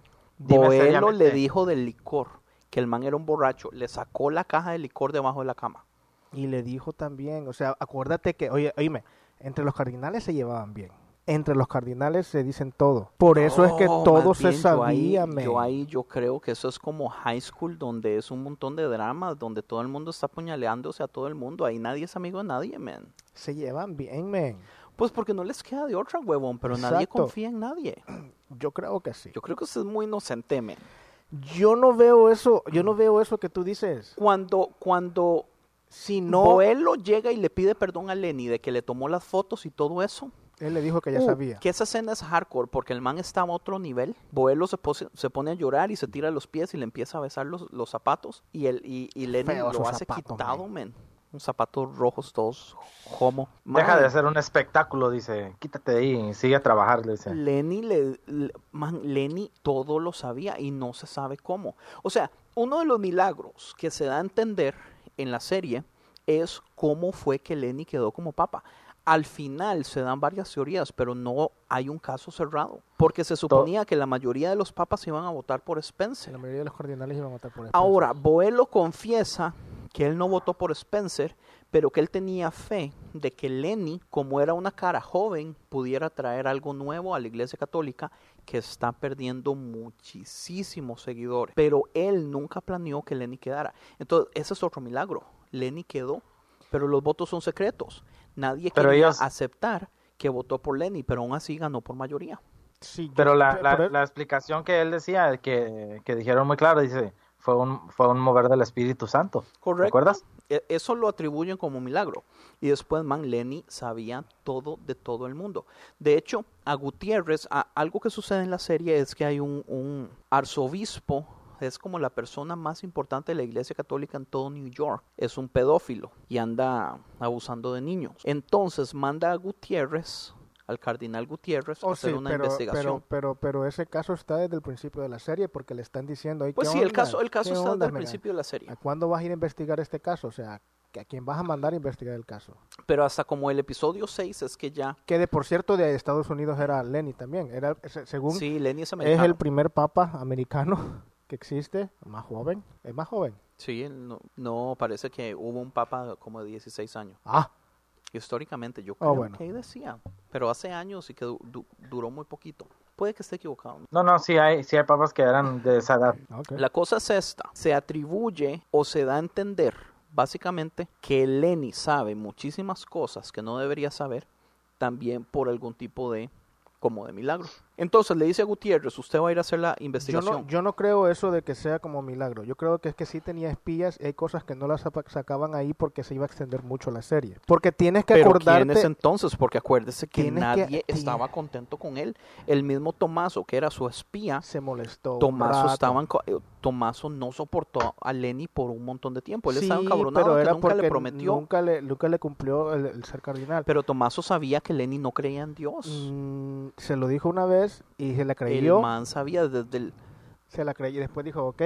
Ya después se cayó, cayó en 20 en que dijo que sí, posiblemente este no cree en Dios. Pero si fuera por milagro, que me vienen las cosas reveladas, yo empiezo a creer a Dios, men. ¿O no? Así como tú dices, o sea, Sí, sí, sí, si fuera razón. que un milagro que, que le empiezan a caer información de cualquier cosa, yo empiezo a creer en Dios. Yo no creo que, que fuera así. Yo pienso que es que tenía a, un, a, a algún espía o posiblemente Tomaso le haya contado las cosas como, como eran. Porque sí, yo creo que eh, en- en- al final de cuentas, sí, se, cuando se, ¿cómo se dice? Se confiesan, yo creo que sí están seguros de que no va a pasar nada, o sea, que no le van a decir a nadie. Yo pienso que eso es muchísima inocencia de parte suya. No, porque Yo que- pienso es que, ellos puedes han estado en la iglesia católica toda su vida. Ellos saben que obviamente hay huecos en el sistema. Yo creo que es inocencia de parte suya. No, yo, creo, es que yo creo, yo creo que ellos saben que el sistema no sirve. Yo puedo, yo puedo pensar, es que tú puedes pensar eso porque tú no eres católico y detestas a la Man, pero es que vea la serie, o sea, los mismos cardinales se burlan de sus propias cosas. Exacto, y aún así entre siguen ellos se las las estupideces. entre ellos se las cuentan, tradicionalistas. entre ellos se las cuentan por eso. Pero, pero, o sea, entre ellos se las cuentan, pero ellos tienen la creencia de que tienen que confesarse porque necesitan el perdón de Dios. Entonces, al confesarse, el Papa o el que sea que los esté confesando tiene la obligación de decir, ok, esta es tu penitencia, Dios te perdona. Esa es la idea de la, de la, de la, de la confesión. Sí, no es tanto contar lo que yo hice. es como que usted me venga a decir que los políticos hacen realmente los taxes como deben ser, men. Político es una cosa, político, político no es una Man, creencia. Es lo político, mismo. De hecho, si usted No, ve, o- o hay sea, un montón de paralelos. Es que no estamos hablando. Trump ahorita, ahorita, ahorita. ahorita no estoy hablando de decir la política del Vaticano, estoy hablando de decir la creencia católica. La creencia católica dice, o sea, mejor me avergüenzo ante esta persona que yo sé que no me va a juzgar y me va a decir, ok, tienes que orar tantas Aves María y tantos Padres Nuestros y que Dios te perdone. Yo no Y creo que un padre venga a más. decirle a otro padre que es homosexual sabiendo que ese padre no puede decir Se nada. supone, se supone que no se puede ver. se supone que no se sabe quién es. Ay, huevón. Oíme, o sea, pero ahí la cuestión es esta, ahí sí se conocen, o sea, ahí sí saben Por quiénes eso, son todos. voces, todos se conocen. ¿Usted cree que la gente va realmente a llegar a confesar sus cosas? Ok, mira, ¿cómo te diré? Dime una creencia fuerte que tú tienes en, en cuanto a, a Dios, a ti. ¿Cómo que? No sé, que eres salvo por qué. Gracias. Ok, pero ¿qué tuviste que hacer? Nada. Aceptar la, aceptar la salvación, ¿no? Pues relativamente, pero, Ok, si tú pero dices- también eso, ¿qué es aceptar la salvación? Entonces, ¿qué es lo- ¿por qué eres salvo tú? Eh, pues es interesante, pero es, la respuesta es compleja. O sea, porque realmente la- las personas son salvas inmediatamente apenas oran esta famosa oración de fe que se cree No que estoy es el hablando puente. de eso, no estoy hablando de eso, estoy hablando de, de una cosa que tú creas por fe. Pues yo creo en el Espíritu Santo por fe. Ok, que te pueda hablar o algo. Sí, pero nunca lo he escuchado. Entonces nunca, no, o sea, no puedes decir que existe porque no lo has escuchado. Es que creo por fe. Está complicado contigo. Está complicado contigo. No, pero es que no entiendo a lo que quiere llegar. A lo que quiero llegar es esto, o sea, si, okay, si tú tienes una necesidad Ve, y yo no quiero ponerte en una, en una cosa así complicada de decir, ok, eh, esto es un poquito grave, pero tengas una necesidad en la que tú puedas simplemente la razón, la forma que puedes salir de este problema complicado, ya sea familiar o lo que sea, es orando. Ok. La única razón es orando, es porque tú crees, es por fe. Sí, correcto. Es porque tú creíste lo que dice la Biblia, que, o sea, porque tú idolatras la Biblia y crees lo que dice la Biblia, wait, wait, wait. o no crees lo que dice la Biblia. Sí, sí, pero no todo tampoco. Y no del modo que mucha gente lo cree. Yo lo que quiero que sepas es esto. Yo, o sea, yo no soporto los tradicionalismos. Yo todo lo que se crea por tradición, usualmente yo voy a estar completamente en la defensiva. Por tradición te reúnes en una iglesia grande y cantas alabanzas y escuchas la predicación y ofrendas y diezmas, por tradición. ¿Cierto o no cierto? Cierto. Ok, entonces, ¿es tradición o no es tradición lo que tú estás haciendo? Déjeme, sí es tradición, pero... Por tradición así, vienes a tocar a la mucho- iglesia pero aún así y antes de empezar el servicio tienen que empezar orando. Pero digamos, eso a mí, digamos, no me afecta en nada. Pero hay tradiciones en las que yo no, como por ejemplo, la oración de fe, la famosa oración de fe. es que no estoy... es que Dios, yo- confieso, yo, yo, no yo- creo en eso. Yo, no tampoco, creo. yo no estoy diciendo nada de eso. Yo quiero llegar al punto en el que tú haces algo por fe. Pues yo porque, oro por cree- fe. porque crees que así es la forma correcta y crees a, a ojos cerrados que así es. Porque si no es así, Dios no te contesta o no te es escucha que yo no, o yo no, no está contigo. Yo no creo que existen modos perfectos para hacer ciertas cosas. Es lo que tú crees. Como por pero ejemplo, yo no creo que usted tenga que cerrar los ojos para orar. Yo tampoco, yo no creo eso. Yo no veo en la Biblia que dice que tienes que cerrar Correcto, los eso no ojos. está en la Biblia. Por eso, pero lo que yo te quiero, al punto que yo quiero llegar es que esta gente está siendo, eh, es educada y se lo ha metido tanto en la cabeza que para que Dios le perdone sus pecados, tienen que ir donde el Padre confesarlos. Yo no Si creo que ellos crean algo- eso. Yo creo que ellos saben que es el mejor método de poder tener control de un pueblo. La, mae, vea, ¿dónde dice la Biblia específicamente que usted tiene que ir donde un papa y confesar sus pecados? No es la Biblia, no estoy hablando pero eso, de la yo sé, Biblia. pero el sistema se hizo famoso, popular y tradición y necesario para que la iglesia tuviera control sobre los reinos y los pueblos. Si era obligatorio confesarse, la iglesia sabía los secretos de las personas, entonces podía... ¿Por qué cree que la iglesia en su tiempo llegó a ser más pasó- poderosa la que los iglesia, reinos? la iglesia, la iglesia católica lo que hizo fue tom- tomar ventaja de eso. Correcto. Pero espérame, si te vas al Antiguo Testamento, Y Óyeme, que, se si lo te juro, vas al Antiguo Testamento, ¿qué es lo que pasaba? Tenías que ir a pagar tus pecados. Si tus pecados eran, eran, eran, o sea, si tú eras pobre, en base a eso tenías que ir y matar un pajarito. Tenías que ir y matar a la oveja que más querías. O sea, en base a lo que tú hacías. Sí, correcto. Entonces, siempre tenías que hacer algo. ¿Y qué es lo que hacía, qué es lo que hacía el sumo sacerdote? Tenía que entrar, pero tenía que entrar con la mente en blanco y no pensar en nada para poder pedir por estos que ya había escuchado él los pecados también. Yo no sé qué hubiera pasado si yo hubiera vivido en ese tiempo, men. Yo no creo que hubiera vivido mucho tiempo. Yo no creo que yo hubiera no vivido creo mucho que hubiera tiempo. vivido mucho tiempo. Yo creo que Dios me hubiera mandado un rayo, man. Entonces, lo que te quiero decir es esto, que yo sí, es que tú no, tú no, o sea, Es yo que yo sé- creo, yo creo que usted es muy inocente y usted le da mucho valor a las personas. no, yo no es que yo le doy creo valor que a la las gente, personas, yo la le doy valor no es yo tonta. lo quiero ver especialmente la los que están en el Vaticano. Yo lo quiero ver de la forma católica. O Yo sea, le aseguro que un 98% de las personas que es- están en el Vaticano lo hacen por tradicionalismo, pero no se creen nada de eso, men. no tienes que irte, o sea, ¿por qué te vas muy al extremo? Porque es que Si tú ves, a- es que Por tú- es que a- a, ti- a ti se, huevón. a ti se te metió mi- mucho, no, a mi ti se te metió crítica- mucho la serie, men. Mi crítica de la iglesia Entre la católica, men, serie es la corrupción. Entre las, sí, es la- el poder, ese, esa necesidad de poder. ¿Por qué la gente hace lo que hace, men? O sea, vean las ropas de Lenny. Usted no tiene idea lo que a mí me molesta cada vez que Lenny salía con esas ropas, mae. pues Parecía, o así sea, es. yo sé. ¿Cuánto cree usted que cuesta un hijo de pucha de esos vestidos, mae? ¿Cuánta montón, gente podría comer con un hijo de pucha de esos vestidos? Si vendieran, digamos, un, un, un, si, si vendieran un cuadro cada mes, ¿cuántas hijo de puchas tribus de África, mae, estarían sin hambre? ¿Cuánto, cuánto dinero tiene? Esculturas. ¿Cuánto dinero tiene la iglesia ¿Usted evangélica? Las cree? denominaciones de iglesias cristianas evangélicas. No sé, pero, tienen pero mucho dinero. no sé, pero pero vea dicen el es, Vaticano, es ah, Vaticano- Las varas están bañadas en oro, men. pero es que, O sea, es que tú, tú es quieres, tú, oye, tú quieres, tú quieres, tú quieres criticar a la iglesia católica, pero no quieres meter a la iglesia evangélica. No, man. ok, metamos a la iglesia evangélica. Pero cuánto dinero tiene, o sea, Pues no aquí, sé, la denominación que nosotros no tenemos, sé, pero en la digamos, denominación, hablemos, hablemos de esta famosísima de Angelus Temple.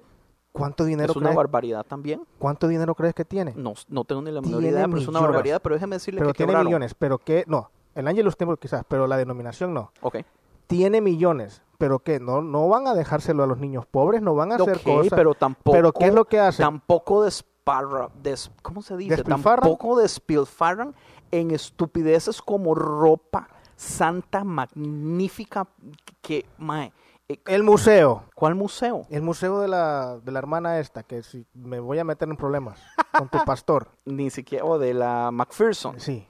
Yo no sé, yo nunca he ido a esa iglesia, no me llama la atención. Hay un museo, men, que tiene No sabía que vestidos tenía- y ropa. Y, ah, ah, come on. Ok, yo no sabía eso. Y déjeme decirle... ¿De cuál iglesia?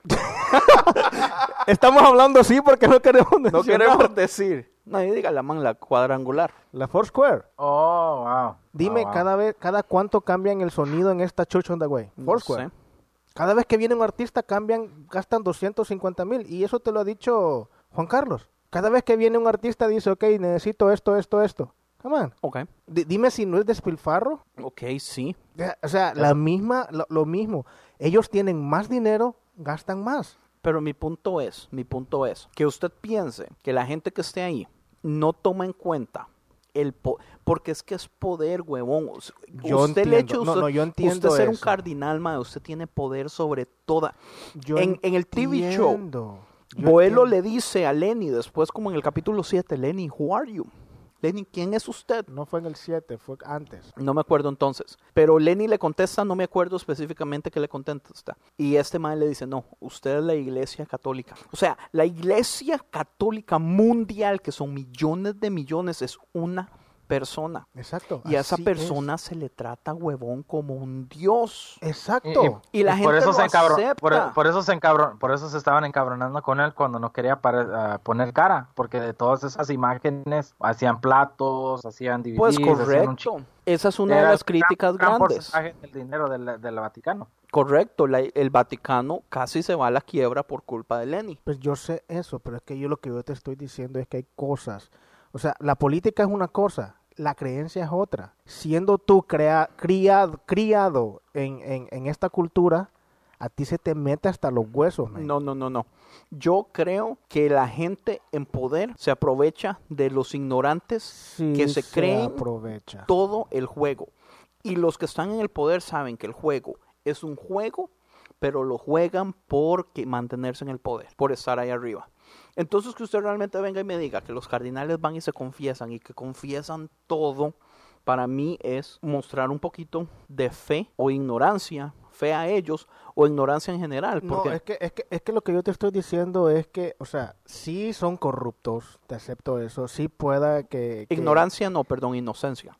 Sí, sí pueda que sean corruptos, sí pueda que sean lo que tú quieras, pero al mismo tiempo siguen siendo católicos y creen en su Yo religión. no, man. yo no creo que crean en su religión, men. ¿Por Si creyeran qué? en su religión, si tuvieran acceso a la Biblia, verían que un montón de las cosas que hace la Iglesia Católica, la Biblia específicamente, dice que no debería hacerlas. Sí, te, te- te- te tengo que, que- que recordar y aclararte que la mayor parte de la Biblia, los originales, los tienen ellos. Ellos tienen acceso a los originales, no como nosotros los evangélicos que tenemos acceso solamente a traducciones y que muchas cosas de esas han sido añadidas a la Biblia. Muy bien, yo acepto eso. Y dígame, ¿quién tiene acceso a esos originales que tiene la Iglesia Católica? de gente de los que están Ajá, ahí, no de los que gente. están ahí, de los no que están tanta ahí. gente. Usted podría pedirle al Vaticano permiso para ir a leer los otros evangelios que ellos tienen guardados ahí, que supuestamente se le han atribuido a otras personas. Mae, ese permiso puede durar un año en ser aceptado. Y después su permiso le van a decir, tiene una hora el sábado de 11 a 12 para ir a ver lo que quiera ver. Pero son millones de libros, no me interesa, usted lo que tiene es una hora. Mae, Exacto, es, un, es para es la dominio gente de, control. Para la gente de O sea, afuera. que esa gente Pero tiene los que más están ahí- información de lo que nosotros, el público, los tenemos. ahí- Pues los, los que están ahí, ¿usted cree también que pueden entrar a, a la librería del Vaticano como si nada? Yo creo que tienen más libertad Usted que no, se ha, cualquier no, otra persona. usted no se ha leído los libros de Dan Brown. Los libros de Dan Brown explican cómo es la librería del Vaticano, mae. Hablan cosas hardcore, hablan cómo tienen sistemas millonarios de, de ¿cómo se dice? Humifiers, dehumifiers. Ajá, sí. Sí, para que el- no, para, no que se... no, para que no haya humedad. La librería está dividida en sectores Yo y ya la está, vi, yo ya la vi. está, está Morgan Freeman entró, loco. Ha entrado no sé cuántas veces. Te estoy diciendo que en esa serie en está show del- buena. ok, voy a verlo. Ha o entrado sea, y, es un, y- y me han- y- y ha enseñado cosas men, que dice, ok, ey, de plano, que esto dice la Biblia, pero no lo dice así. Él está enseñándome el original y le están explicando eh, por qué razón. Y muchas de las cosas que hemos hablado están ahí. o sea, por ejemplo, el número, el 666, no es el 666. no, no, 666, yo ya había escuchado eso. Exacto, yo había escuchado eso cuando estaba joven, pero nunca había visto la parte, o sea, el, el, El original. el original y la explicación, el, el, el contexto histórico. No están hablando, yo- en ese momento ya me cambié de, ya me cambié de tema, en ese momento no estaban hablando de un futuro, estaban hablando del, de, la, de ese tiempo, de ese tiempo. A cada número se le asignaba una letra, un montón de cosas men, que explica ese vato. Ya estaba hablando del, ¿cómo es que se llama? El gobernador de Roma, ¿cómo es que se le dice? Césars. Herodes. Ah, Herodes. Yo había escuchado eso. No, yo lo entiendo, men. Pero ellos tienen más acceso Ok. y tienen más conocimiento. Pero yo no sé qué tanto acceso. ¿Ya no tendrían entonces más, eh, más responsabilidad de, de evaluar esa información? Pues no, porque no les sirve, porque si no se les cae el sistema. Y ellos ya tienen un sistema construido en donde se están haciendo millonarios. Como podemos hablar un poquitito acerca de por qué los padres no se tienen que casar, tienen que ser célibes. Hay varias teorías, pero la básica, básica es que antes los padres se podían casar y al casarse tenían hijos y a esos hijos les debía por ley que dar herencia. Y hubo un tiempo donde la iglesia y los reinos, la iglesia era más poderosa que los reinos. Entonces cuando el cardinal o el papa o el, el- o el perdón, el, el padre de tal imperio o de tal reinado se moría, a los hijos les tenía que quedar su herencia. Entonces la iglesia estaba perdiendo muchísimas, muchísimo dinero, muchísimo de sus tesoros porque se les estaba dando de herencia. Entonces, por Entonces esa razón es que no, por esa razón es que ya, ya los padres, las madres y todo eso no pueden tener ninguna posesión, porque ellos no pueden tener nada. Pues por eso. Pero, Mae, dígame, cuán- dígame cuánto dinero vale, digamos, eh, la Catedral de Los Ángeles o la Catedral de New York. No sé, no tengo ni idea. Y los padres no son dueños, todo es. O sea, esa gente, el, due- el que está a cargo de eso, se muere, todo vuelve a manos del Vaticano. No, es Y del el Vaticano, pues es del Vaticano, o sea, eso nunca va a ser de nadie. Entonces por eso se dice, usted de ahora en adelante no puede tener hijos porque Jesús no tuvo hijos, porque Pablo menciona algo de que mejor sería si usted no se casa y no tiene hijos para que invierta todo su tiempo en el ministerio del Señor. Entonces ellos utilizan eso. Supuestamente que Pedro no se casó, pero la Biblia habla de la suegra de Pedro, Dice que Pedro no se casó, dicen ellos. pues es el primer papa. Pero no decís que... ah, bueno. Pues yo no sé, ¿entiende? La cosa es que se fomentó una ley mundial donde los padres no podían casarse para que todo quedara a manos de la iglesia. Pero hay Ma, el sistema existe y por eso el Vaticano es uno de los gobiernos con más plata en el mundo, aunque sea. O sea, porque es un gobierno independiente. Adentro de Italia es un gobierno independiente. Ellos, de hecho, en la serie, uy, esta parte me encantó. En la serie, el primer ministro de Italia Uh, sí. viene a hablar con el Papa.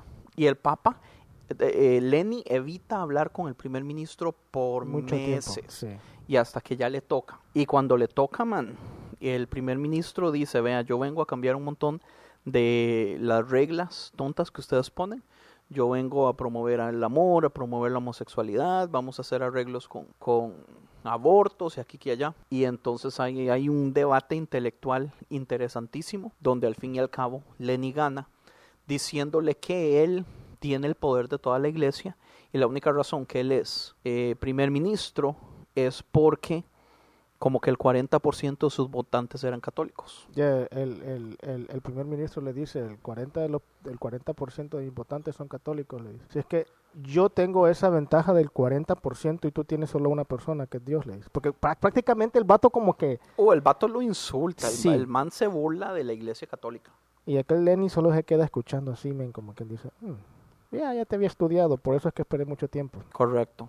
Ok, suéltala, suéltala. Viene el vato y le dice, ok, yo puedo darte vuelta de aquí a ocho meses, ¿qué va a pasar si ese 40% se te voltea? ¿Qué más le dice?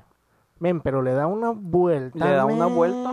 Y, y, y de hecho, después de hablar con el Papa, se va a una conferencia de prensa y de todas formas dice lo que dijo que iba a decir. O sea, que inmediatamente el Papa no lo afectó. Pero año, ah, Pero conforme años- pasó el tiempo, nos dimos cuenta que el primer ministro terminó aceptando todo lo que el Papa le dijo, porque pues Lenin tenía influencia, quisiera o no. de una u otra forma, aunque estaba perdiendo mucho. De hecho, la primera vez, después de tiempo, la primera vez que ya sale a hacer su primer speech en la Capilla Sixtina, Así es que se llama. sí, la Capilla Sixtina, Ah. lo hacen en la noche, sin focos, donde no se le ve la cara. Y supuestamente iba a hacer un speech que, que fue donde él le dice a su padre espiritual, a Spencer, porque Boelo le escribió un speech muy bonito y él no lo quiso.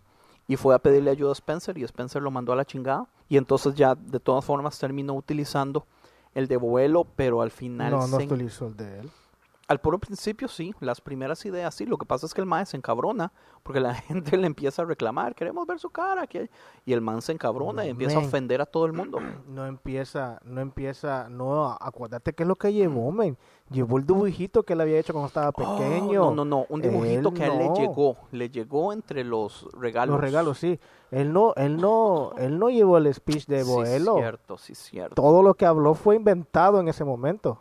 Bueno, le fue fatal. Sí, empezaron a alumbrarlo hasta con un de esos láser. sí. Y, lo man mandó a la madre. "Uh, cabrón, ¿qué estás haciendo? Le dijo. Qué bueno, man. Le dijo, no, no me merecen, dice. Ah, exacto, así le dijo. Ustedes no me Qué merecen. descaro, sí, man, así les dijo. descaro. Ustedes no me merecen. Ven, y lo- los otros que dio, ya los dio de espalda. Sí, de ahí en Ah, adelante. no, los daba otra, otro, otro milagro que medio raro es que él se baja bravo, men, y empieza a llover, loco. Así es cierto, inmediatamente. Cuando él se encabrona y se va, porque les dice ustedes no me merecen y váyanse Es la que- es que hay chingada a todos, cosas ahí men, empieza a llover, loco. Pues ya hay una parte donde esta Sofía, que es la de las relaciones públicas del Vaticano, la estudiada en Harvard, le dice, usted, bueno, la Iglesia Católica está en problemas económicos grandísimos y le dicen, ocupamos hacer algo, ocupamos, eh, mi recomendación es, vamos a España, no, a África, a ver un lugar que se llama las casas del, como del bien, como the Houses of Goodness, así era. Más o menos, las casas del bienestar, las casas, Algo algo, así. algo así. Que una madre que se llama la madre Ah, Antonia. Antonia, Ah, sí. La madre Antonia fundó la primera y ya habían 250 en África. Entonces querían ir a la primera y hacer una visita y todo eso. Entonces, al final, Lenny le dice que no, que no, que no, que no. Al final decide que sí va a ir y se van para África. Pero esta, África, esta madre Antonia sí es una pedante, men, es una arrogante. la madre Antonia es una malparida. Exacto, esa es la Con mejor. todo pa- respeto. es la mejor palabra. Pero la Mae es básicamente la, la, la, ella sí es política, ella La- sí es sí, correcto. corrupta. Porque nos damos cuenta que la madre tiene unos negocios con el agua eh, que está... Aún así, no, y aún así tenía como influencia o poder en el Vaticano porque le dijo, hey, ¿cómo así que no me voy a tomar ninguna foto? Le dijo con el Papa. Oh, sí, sí, sí. ¿Cómo así que no voy a hacer esto? Es que, es que ya no soy yo, men. O sea, ya no soy yo el que maneja las cosas aquí. O sea, él dice que no. Si quiere, bueno. Si no, el, va, el vato se va de regreso y él no le importa. Y le dice, ok, ah, pues dame el teléfono, pues. No vaya a ser que me grabes. Pues supuestamente a esas casas de caridad o de bienestar les habían dado un sistema para sacar agua eh, y ella estaba haciendo negocios corruptos con el agua porque ella tenía un monopolio de agua y, la, y los pueblos, las tribus de alrededor estaban con falta de agua porque sus fuentes de agua todas estaban contaminadas. Y la chavala tenía una relación muy cercana con un tirano, un chavalo que estaba a El cargo. gobernante era un, ¿cómo es que se le dice? Cuando, cuando alguien gobierna porque quiere, este, dictador. dictador. Y el ma era, un- el ma era un, o sea, era un Pedazo de basura. asesino, mataba, estaba matando un montón de personas y todo eso. Entonces, Apar- Ajá. aparte de que era, aparte de que era lesbiana también. Ah, bueno, sí, oh, sí, sí, era lesbiana. lesbiana porque la mae ahí escogía a las monjas. Qué buen toque, man. Está Lenny haciendo la misa y con una copa de oro toda brillante está... Sí, no, pero hay- hace una, según hace una misa pública en un como estadio o algo por el estilo, donde va a aparecer el padre, Sí, es cierto. Y, y, ese, y ese político corrupto. va a aparecer y va a estar sentado a la par de él. Y el mae no aparece, pero pone Pero una pone cinta una, no cinta, no sé si es cinta o es que lo está o hablando, MP3. ¿verdad? o lo está, no, ya no existe el MP3, lo está, lo está ah, Con un hablando micrófono hablando en otro lugar. en otro lugar donde no se puede ver, men, y se encabrona, men. Sí, de, relativamente manda a todos al infierno. Sí, les dice un montón de chingaderas medias raras, pero sí. Pero sí son cosas que debería, o sea, cosas que tenía que haberlas hecho. O sea, eso es lo que te son, digo, cosas, son, son cosas reales, o sea, son cosas que tenía que hacerlas porque si las hacía de la forma políticamente correcta, o sea, no se hubiera solucionado estaba nada. la corrupción. Y luego eh, la misa que tú dices es la misa que se le da solo a los a los a los a los del clero, a los papas, a, a los padres y Que ahí es, ahí es donde Lenny se confiesa con un padre africano y al final se da cuenta que ese padre no habla inglés y ya le, le había empieza a decir todo. todo, men, le empieza a hablar y decirle y, y no le respondía y le dice, ¿me has escuchado? Y se le queda viendo y le dice, al menos hablas inglés, porque, o sea, está en inglés, al menos hablas español, le van a decir en español, al menos hablas español, y solo le da un papel, men, Bueno, pero ese y papel, se encabrona, se encabrona el baboso porque no le entendía. Antes le agarró el papel. pero ese papel venía básicamente, le, le estaba explicando acerca de que esta hermana Un Antonia auxilio. era una malparida y que tenía un monopolio con el agua y entonces lo pone a él a ir a investigar y escuchar y cosas así. Él siempre salía a fumar. Y ahí- Siempre, o Y sea, ahí- yo creo que es la personalidad tuya, loco. Siempre salía en la noche a caminar y se echaba uno sus dos cigarritos. Y sí, sí, sí se fijó en la noche porque salía noche, que, men, o sea, maltrataban a los vatos solo porque querían lamer el agua, ¿cómo es que se le dice? Este, cuando se pasa el agua de un vaso helado para afuera, ¿cómo es que se le llama? Se condensa. La, el agua condensada quería, la estaban lamiendo de afuera de una vitrina o de donde sea que estuviera la turbina esa. Sí, porque tenían como un tipo de, de un sistema específico para guardar agua limpia. ¿cómo se dice? El efecto, el efecto del niño, ¿qué es lo que hace el niño? El niño llora. Ah. No, no, el niño, el efecto climático del niño. Oh, este, no entiendo muy bien, no, no, noto la no, no- no entiendo la diferencia entre el niño y la niña, pero... Pero sí, uno es eso, digamos que, que el calor se mantiene en eh, abajo, que no deja escapar, eh, la atmósfera no deja escapar ciertas partículas como la del ozono, entonces el ozono hace que la temperatura eh, suba, entonces eso hace que más agua se evapore, y si agua se evapora, entonces se pone más caliente, entonces es un sistema, En lo que, reco- que, que recogía. pero ¿cómo se llama ese sistema? Que No lo hacen para no- sembrar y cosas así. No me recuerdo, pero sí sé Bueno, cuál es. anyway, esa mierda. Entonces, men, eh, a, a estos vatos, men, pues, le dan una buena tastaseada. Sí, los pobres lo que tienen es sed, man, o sea... Y ella le dijo, no tomen de esa agua. El agua del río, no dejaban ni tomar del agua del río y no les daba de otra agua. Entonces, ¿qué quería que hicieran? Por eso, por pura corrupción y el monopolio del agua. Entonces, este vato, ¿qué es lo que hizo? Bueno, ni modo. Ah, ya Pues me voy. el, el man, el man en una cena le da por la madre a, y, y le Ah, dice, no, le no, tira... pero espérate, o sea, por primera vez en ese viaje a África deja ir a, a- a los a los periodistas men con él. Sí, pero y los pobres nunca lo ven. Uno sí. A uno sí, porque, Ah, sí, porque de vuelta, cuando todos van dormidos, el man sale al pasillo y se pone a verlos y uno lo ve. Y le dijo que le gustó el speech, que estaba de acuerdo con él, el que dio allá en África. Sí, el que dio en África en el que él no estaba presente. Pero aquí es un tam- tape. Aquí también había eh, uno de los terceros milagros que él hizo, ¿te acuerdas? Correcto, ya cuando llega a Estados Unidos, porque por una tormenta, Estados Unidos, por una Ah. tormenta no puede aterrizar en el Vaticano, entonces tiene que aterrizar Sicilia o algo por el estilo. algo así. Entonces le toca manejar un rato hasta llegar al Vaticano. Y antes de llegar al Vaticano les dice, ¿saben qué? Párenme en, el, en la paren primera, ahorita, ahorita paren, en tenemos la que primera parar. gasolinera que vea. Pero párame ya, cálleme. Pues en la gasolinera, weón, era el parqueo de la gasolinera. No viste los carriles, era calle, dude. No, No me acuerdo. No me acuerdo. Yo creo que era parqueo, porque estaban los, los camiones parqueados con las luces Todos encendidas. los carros de él. Por eso te digo, pero yo vi carriles, a menos que hayan sido las cosas de parqueo.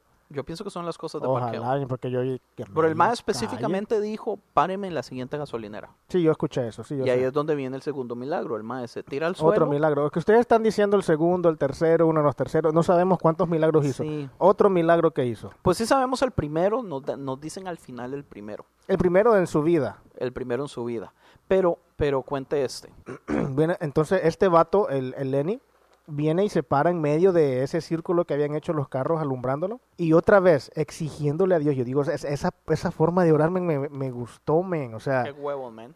me gustó y le dijo, ok, Dios, tenemos que hablar tú y yo ahorita y no podemos atrasarlos más. O sea, la forma, la forma en que se hinca y que levanta las manos es la forma en que dice, o sea, la Biblia dice, clama a mí y yo te responderé. O sea, la forma en que dice la Biblia, o sea, yo no sé, a mí me impactó esas, esas partes en las que él oraba y se hincaba a orar. Le digo, tenemos que hablar ahorita, tú y yo, y no podemos atrasarlo más. Tenemos que hablar respecto a la, A- a hermana mí- Antonia. A mí lo que me sorprendió mucho de esa parte de, de esa, de esa sección es que él no la confrontó, así como él confrontaba a todos los demás, así de descaro enfrente. No los Él la, confrontaba. de- él la dejó, la dejó en paz y mejor empezó a orar por ella y para que algo le pasara, ¿no? O sea, sí, sí dio como una indirecta, porque en la cena, él, él, pero es que no dice específicamente ella, pero él, él habla de la corrupción, No, sí, él- en, en el speech. En- no en la cena. O en la cena, sí, en la cena. Pero en tú la no cena, dijiste, cuando, tú no dijiste, cuando el, el, el padre que lo confiesa se levanta y tira el vaso del agua. tú no ajá, sí es cierto, el, el negrito africano. Pero tú no dijiste esta parte en la que, en la que está dando la, la misa a los, a los, a las monjas y a los padres del pueblo. Ah, y bueno, está la la hermana, copa está espiando todo. y está la hermana Antonia enfrente con una de las novias, men. Y, y qué descaro de esta vieja, men. Sí, sí, Agarrarle, cariñito, agarrarle la mano, men. O sea, había mucha gente, men, y se miraba. Y el Lo que padre, pasa y es que ese- le aseguro que mucha gente sabía, solamente que la madre tenía poder y nadie tenía los huevos los para huevos, hacer nada. sí. No, pues, o sea, aunque tuviera los huevos, ¿qué es lo que iban a hacer? Ella era la, Porque, ella, de hecho- ella era la, ella la manda más. El mae Lenny se hinca, ora y le dice, tenemos que hablar de la hermana Antonia y ya después se apaga el volumen y se ve el mae orando, orando y no, después es que sí explican que esa parte que habló, que tenemos que hablar sobre la hermana Antonia, todo el mundo la escuchó, porque todo el mundo escuchó eso, porque él estaba hablando fuerte. Y él le dijo, esto va a ser entre tú y yo, le dijo a Dios, tenemos que hablar ahorita. Y ahí empieza a hablar en voz suave. Ah, o sea, no voz suave, sino que solo con, el, con los labios, pero él estaba hablando con Dios. Correcto. Al mismo tiempo que él estaba orando así, ¿estaba lloviendo? Yo No, creo no que estaba estaba lloviendo. lloviendo, ¿no? Al mismo tiempo que, que él estaba orando, esta vieja loca estaba dormida en su casa y se levanta con un dolor en el pecho, men. Ah, no, se levanta tranquila a, agarrar agua tomar. heladita, men, ah, de su refrigerador. Y la gente allá sufriendo y empieza a dar un dolor en el pecho y se empieza a caer. Y yo creo que es como un paro cardíaco. Sí, correcto. Entonces, prácticamente, el Lenny, aparte de ser un sanador, es un asesino, El es la mató. asesino, pero es un asesino santo, weón. Un- Un asesino con Assassin's Creed. justicia. Assassin's Creed. ¿Ah? Un asesino con justicia espiritual. Puta madre. Pues después de eso, entonces, eh, ya este Lenny había mandado a Gutiérrez, que es supuestamente el padre más bueno de toda de todo el Vaticano, que todo el mundo dice que él es el más bueno, y lo manda a New York para tratar de hacer una investigación con respecto a este arzobispo Kurzweil o algo así se llama. Y- Que habían acusaciones contra él que hacía, que se aprovechaba de su poder, entre otras cosas, y lo más fuerte era que era un pedófilo. Ajá, correcto. El problema con Gutiérrez es que Gutiérrez tenía un problema. Muy bien dicho. El problema con Gutiérrez es que Gutiérrez tenía un problema. Ajá. Gracias. Que era El una mae- contradicción el mismo. El MAE tenía años de no salir del Vaticano. El man explica que a él le da miedo andar en la calle solo, que a él le da miedo hasta cruzar las calles. Prácticamente toda su vida ha vivido en el Vaticano. Eso es lo que dijo él. Yo Sí, creo eh. que él, él estaba en uno de los orfanatos o algo por el estilo en el Vaticano. Porque él no había salido del Vaticano en no sé cuántos años. Y las únicas dos veces que había salido había sido al hospital que lo habían llevado. De hecho, él dice, Que no se puede ni cruzar la calle. cuando Lenny le dice, yo lo voy a mandar a usted a New York, el man lo primero que le dice es, ¿por qué me castigas de este modo, Santo Padre?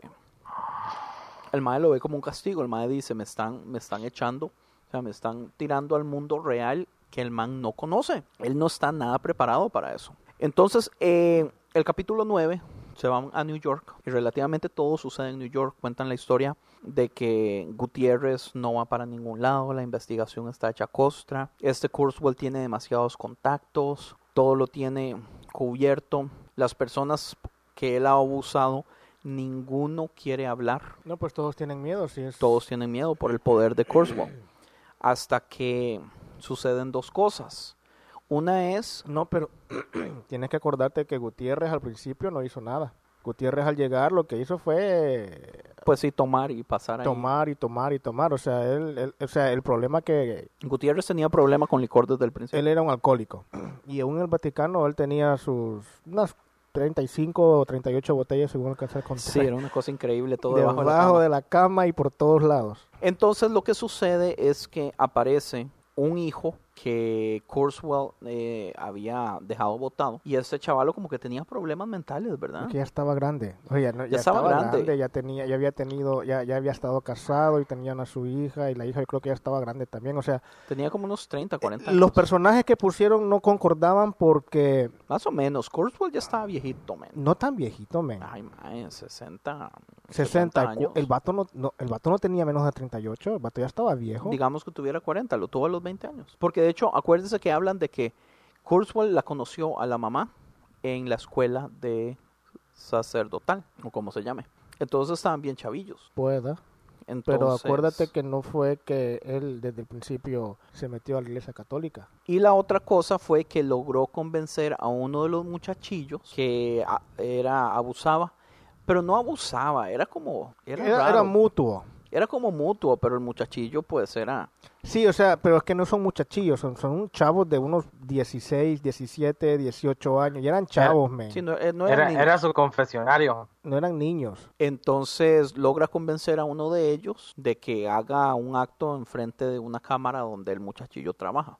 No lo convenció, o sea, no es que lo logra convencer. el- al, al fin de, de la conversación que tuvo con Gutiérrez, no le dijo ni sí ni no. O sea, Pues, Gutiérrez se fue. está ahí y yo el sé. muchacho tiene que proveer No, el video. Al fin de cuentas, eh, a Gutiérrez se va como quien dice, o sea, no lo logré, o sea, no pude, de- de- de- o sea, se va de hablar de con él, o sea, no lo convencí a él porque él era la única, la última opción que yo tenía. Y como que, o sea, según Gutiérrez no lo había convencido, pero en lo que él se va y el vato llega, cae en 20 y dice, no, tengo que hacerlo. Porque Gutiérrez no lo convenció al fin de cuentas en el momento. Pues la cosa es que al final logran, y aquí pasa algo interesante, Gutiérrez logra tener suficiente evidencia y llega donde Kurzweil y le dice nos vamos para el Vaticano, le vamos a hacer un juicio. No llega donde Corswell, él estaba en un bar, Gutiérrez estaba en un bar con un va- con el vato loco de la peluca, Con el hijo, de Kurzweil. y cuando lo ve... eh, es Kurzweil el que llega al restaurante. es al bar, no es restaurante, es un bar. Y le dice, ¿qué chingado vienes a hacer aquí, men? Si no, si no, o sea, no puedes hacerme nada. No tiene evidencias, usted no tiene nada contra mí. Y le enseña una, no, pues eso, le enseña la foto. ¿Quién es él? La foto del vato que le tomó, el, del hijo. ¿Qué es lo que le dice? No me acuerdo. Yo tampoco me acuerdo, pero la cuestión es que le valió madre. Pues lo mismo, Fue le en el dijo que bar. no tenía suficiente evidencia. Y de- ahí, es ahí donde le dice que él tenía cosas en contra de Lenny, que no podía Oh, sí, hacerle correcto. nada. Ahí en el bar es. Porque Pues ahí, ahí, ahí no le enseña la, ahí no le enseña los videos. Porque ahí acababa de hablar también con el vato. Correcto. Ahí es donde yo digo que sucede algo interesante, que es que, no sé, es, es algo raro en la serie. Este, yo supongo que cuando Kurzweil se asusta, tal vez este Tierres habla con el muchacho y toma alguna decisión, pero la, sigue- en ese momento Kurzweil le dice, yo tengo un montón de cosas en contra de el, El papa. del Papa. Entonces Gutiérrez le informa al Papa y entonces eh, Kurzweil llama al Papa. No, después Gutiérrez solamente llega y le dice nos vamos para el Vaticano y él le dice usted no tiene nada de información con solamente mi hijo y todo eso y entonces ya le enseña el video. El video, ahí sí le enseña el video. En ese momento llama a dos personas, Kurzweil llama al Papa y a un periodista y le A un dice yo, columnista. si yo tengo cosas en contra suya, porque el asunto es esto. Lenny estuvo en New York por mucho tiempo. Entonces Lenny y Kurzweil eran amigos. Así es, ¿verdad? Dan a entender eso. Pero Entonces el man llama y le dice, Lenny, yo tengo un montón de cosas contra usted. Así que si usted realmente quiere hacer esto, esté preparado porque mañana va a salir en todos los noticieros todo lo que yo tengo contra usted. Y Lenny le dice, pues haga lo que tenga que hacer. Entonces el mae llama al columnista y le dice, yo tengo información del Papa aquí allá. El columnista se emociona, hacen un meeting y se ven. Y Kurzweil le da unas cartas que le da Lenny un folder con un montón de cartas. sí. que Lenny le había hecho a una supuesta novia que había conocido en California. Que de esa novia se menciona varias veces durante todo el show. Todo el show, sí. Entonces el columnista empieza a leer las cartas. Pero las lee todas. las lee todas. Entonces al final le dice a Kurzweil, ¿usted las leyó todas? Y Kurzweil le dice, pues no, solamente leí las cosas importantes. No necesitaba leerlas todas, sí. Y el columnista le dijo, ¿sabe que debió haberlas leído todas? Porque esta última carta habla de que él escribió todas estas cartas de amor para esa novia, pero dice Nunca que las nunca las mandó. mandó. ¿Ah? Ya es lo que iba a decir, que nunca se mandaron.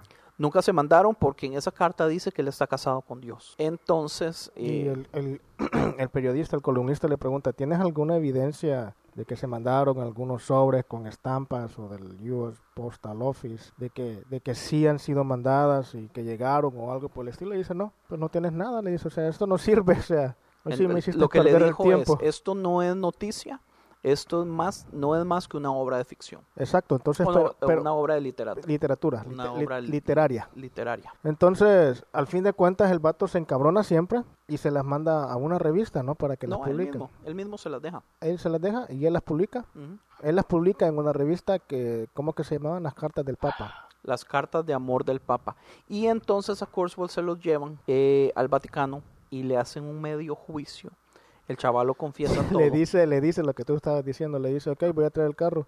O no, el carro ya no lo tiene, ya te lo confiscaron, le dice, Sí, vamos a irnos en el tren, le dice. "What?". Entonces ahí él cuenta la historia de por qué se volvió pedófilo, porque a él lo abusaban cuando era niño.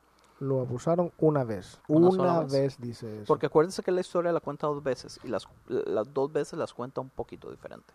Pero él da a entender que es una vez. Si fue Y- una y vez, este, anyway. eh, anyway, este, este, este, este Cro- Crowell, ¿cómo es que se llamaba? Kurzweil, Corswell también tenía un su problema como, ¿cómo es que se llama este? El Parkinson. O sea, se le notaba en todas las partes que salió que él tenía ese problema con las manos. Entonces el Papa, cuando está así, en, yo pensé que cuando dijeron que era juicio que iba a ser en frente de un montón de Yo gente también. y que iban a tener abogado y todo. Obvio, del, del Vaticano, pensé. Pero no, era una charla con el Papa. Entonces él le explica y le dice, eh, le- después de haberle contado toda la historia, no sé qué es lo que le dice el Papa. ¿Qué es lo que le dice? Ok, Te voy a mandar, voy a, a Estados Unidos de nuevo. a Nueva York de vuelta, le dice. En ese momento, men, el Gutiérrez se pone como a... Encabronado, por supuesto. Sí, así triste, así dije, qué chingado, ¿a qué fue entonces? Y me vas a mandar de vuelta. Claro, fue contentísimo, le dice, ok, pero una condición, le dice. Y tienes que, en el globo, tienes que apuntarme, Tenía un globo mundi en, en la oficina papal. bien bonito, Muy bonito. tienes que apuntarme eh, Nueva York, donde quieres ir, le dice, Con el dedo. con el dedo. Viene el vato, men, Nueva York está aquí y la ciudad que le pusieron está al otro extremo, men. No es como que estuviera así y lo mandaron a un lugar en Alaska. Oiga, pero eso también es tipo milagro, porque ¿cómo sabía él que iba a quedar en Alaska? Porque Estados Unidos es muy grande y que si hubiera puesto el dedo en Texas. A mí eso me molestó mucho, porque es Yo creo que lo iba a mandar ahí, yo creo que lo iba a mandar a Alaska de todos modos, así como No, mandó pero al otro. él, él le dijo, en Alaska. él le dijo, si No, sea, él, él le dijo, pon el dedo donde tú quieras ir. no, le dijo pon el dedo en Nueva York. Sí, y él no pudo. Y en la ciudad o el lugar donde lo mandó está No, pon Nueva el dedo a donde te voy a mandar o algo así. algo así. Le Lo- él dio a entender que si él lograba poner el dedo en New York, se Sí, iba iba para, para New New York, York. pero si lo ponía en otro lado, pues se iba para allá. Entonces lo mandó para ese lado de Alaska bien Pero bonito. Mae, lo dejaron, eso a mí me encabronó, lo dejaron siendo padre. Él siguió siendo padre, Pero- siendo pedófilo después de haber hecho todas las porquerías que hizo ¿Y todos qué esos crees que años. eso no es castigo, men? Estar en, con esa enfermedad, ¿Usted cree que ahí no hay niños? pero con esa enfermedad. Anyway, huevón, él siguió siendo padre. ¿Cuál es la excusa? Ok, lo mismo te digo a ti en la iglesia Yo, evangélica. yo creo que para, Tú o para él nosotros- existía una, para él existía una, un, un plan más grande que, que, que condenarlo. Bullshit. Un padre pedófilo que lo manden a la cárcel, huevón. Man, de eso se trata Dios, que no, a, a uno a nosotros nos ha, nos ha perdonado, ¿no? Bueno, ahí está. Pues, eh, no. Shit. Exacto. Pues esa es la cosa, o sea, eso es lo que hacemos, eso- es- eso eso es lo que, mí- hacemos los evangélicos también, o sea, yo no estoy a favor del- de la pedofilia ni estoy a favor de todo esto que pasa, porque soy humano. Pero eso es lo que hacemos. O sea, dicen que el peor ejército del mundo son los cristianos evangélicos porque dejan caer a sus soldados. ¿Qué es lo que pasó con Jimmy Swaggart? Sí, yo me acuerdo. Men, él tenía un gran ministerio y todo, pero ¿qué? ¿Se lo acabaron? ¿Quiénes? ¿Los cristianos?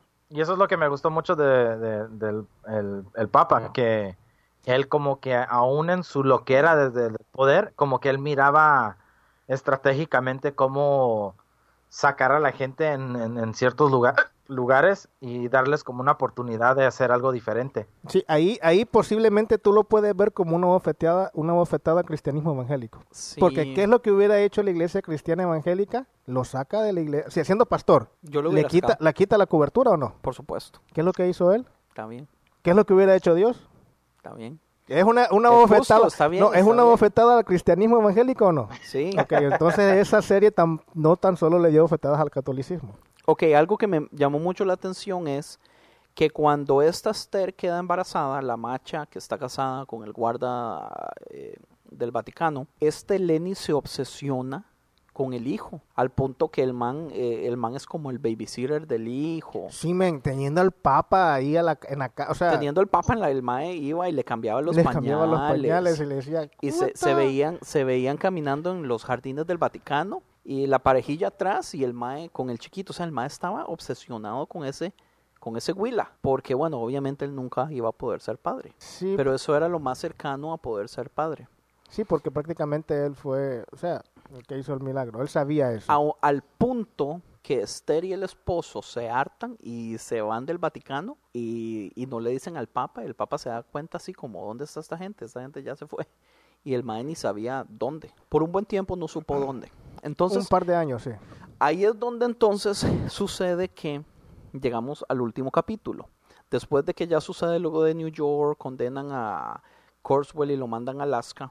Eh, pero si ya está último Gutiérrez. capítulo hay muchas cosas que no mencionaste, men. Yo sé, hay No mencionaste la, o sea, cosas importantes, cosas que, que dejan así como cosas ¿Cómo abiertas. ¿Qué más? La vieja, el vato de las cabras. El vato. Pero el vato de las cabras, man, eh, salen en dos capítulos. ¿Es importante o no es importante? Pues yo no sé, huevón. Yo creo que es importante porque estaba diciendo que él tenía las marcas de Jesús, que no me acuerdo cómo es que se llama el vato. Estig- estigmaras. Ok, la Mara Stick. Stick Mara. O- No, estigmatas. O como Una sea. estigmata.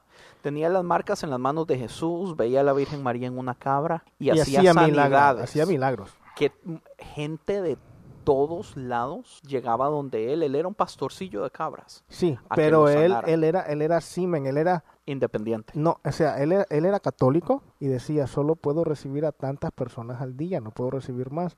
Entonces, solo esa cantidad de personas llegaban en ese día. Él hacía como sus citas nomás, pero hacía las sanidades. Pero él estaba encabronado que la iglesia católica no le daba el respaldo. Exacto. Y, él quería él- ser él- reconocido como uno de ellos. y salía en tele haciendo entrevistas. Y, y él lo que Él- hacía él- era él- quejarse era de... pobre porque vivía en una cabañita. Sí, él lo que hacía era quejarse y decir, ¿por qué la iglesia católica no me acepta como que yo estoy haciendo los milagros en nombre de Dios? Y, y lo que hacen es atacarlo. Lo que estaban era tratando de callarlo y lo hacían quedar mal delante de la gente. Mm, no la iglesia católica, solamente no le pelaba, no le pelaba pelota. Acordate que, que le decían a Lenny y Lenny decía, eh, eh. No, no, pero es que él se Es queja. porque- es- él se queja que había tratado de ir a reuniones, de presentar lo que él había hecho y que a él lo ignoraban y lo hacían sacado del Vaticano y lo trataban Sí, como un porque, perro. porque a Le- a Lenny es lo que más le frustraba, que la gente tal vez ponía cara por hacer algo que, que Dios hizo. Él no le gustaba decir que, o sea, que, él yo, era que yo hice, que Ajá, yo hice esto. él le gustaba ser más privado, él no le importaba hacer la cara de nada. Pues la cosa es que eh, el chaval lo desaparece en un momento donde el Papa y varios cardinales Ven, se le se ven como en la, mafia, men, así como, se ven en la casa de él, men, como adentro, los ajá. sopranos, el chavalillo lleva, a- llega a su cabañilla, entra y vuelve la cabeza y ve a todos los papas sentados en la mesa así como ya ahora sí me chingué y desaparece. Y de Y hecho en ya el no último vuelve a capítulo- salir. En el último capítulo Boelo le- eh, Boelo es interesante, déjenme hablar un toquecito de Boelo. A mí me gusta mucho Boelo porque al principio es el personaje que usted tiene que odiar. o que usted tiene que desagradarse, porque Boelo tiene ciertos planes, es un suciazo, es muy político, él es el que maneja todo. Tiene como siete, ocho libros. Ese ma- man Que nadie, que nadie lee. es un fanático del soccer, ama el soccer sobre todas las cosas. A Maradona. A Maradona es un fan de Maradona. El Mae le, da el libro de la autobiografía de él a todas las personas que ve. Man, ese man, o sea, es un, es un amor a sí mismo, una cosa increíble. Pero conforme pasa el tiempo uno se va dando cuenta, mae, que el mae, es, el mae es buena gente. El Mae no tiene nada que ocultar, el Mae no tiene secretos. De hecho, el mejor amigo de él es un chiquito con problemas mentales y él lo cuida. Y es, Era su confesión, era su confesional ese era niñito. su Era su, no, su mejor amigo. Él decía ¿Era que su era su mejor mejor amigo? amigo. Sí, pero en realidad era su confesional.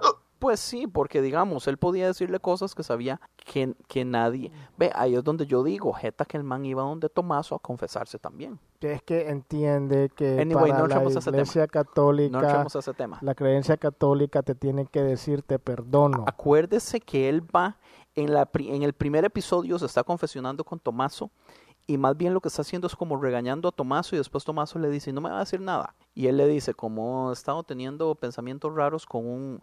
Con una estatua Con toda una estatua men. chiquitica, de lo más rara. y Que por- y- a saber por qué está ahí, men. Está la en la oficina papal, rarísimo, y todo el mundo está obsesionado con esa rarísima, y es como una mujer desnuda, pero Enana, como no gorda, sé, ay, y como que no tiene cabeza, rarísimo, ¿Y por qué está ahí?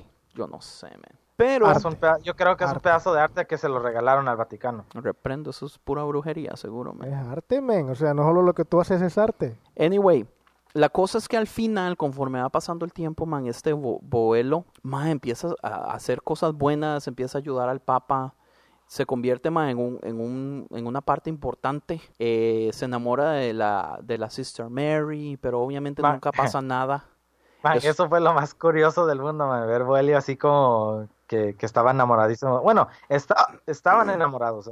Estaban los dos enamorados, Es que, es solamente que yo creo ella- que aparte, era a- más... aparte la serie también quería mostrar el lado humano de las personas. Sí, o sea, el lado humano de cada uno, porque, o sea, mostraban cada cosa, diferentes cosas en cada persona, no solo en, no solo en, en ciertas personas, o sea, en este que le iban a decir, ok, este no va a tener nada porque no es ni homosexual, no hace esto, se vio que, o sea, prácticamente dan a entender que se enamoró de la, de la viejita esta, de la hermana Mary, y la hermana Mary como que le correspondió, porque una vez le dijo, hey, men, espérate, aquí nos pueden ver, Sí, sí, pero, pero ella era muchísimo más discreta, como que nunca aceptó nada, pero como, como que dejaba Por- ser, se- se- dejaba que le dijeran los piropos y varas así. pero a él como que sí le gustaba. Oh, sí, él estaba, él estaba No, no, no. enamorado. Ella le gustaba a él, Sí, sí, se gustaban los dos. por eso te digo, Sí, solamente que ella er- no era tan obvia. eh, así son las mujeres.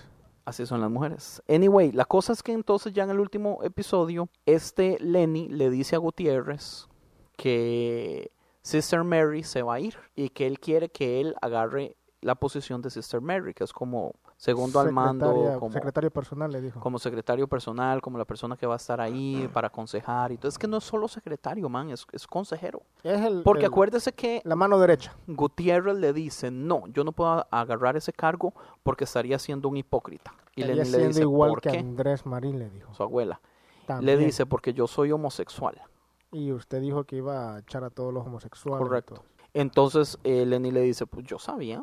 Le dice, yo sabía. Es más, yo sabía que usted fue abusado cuando era niño.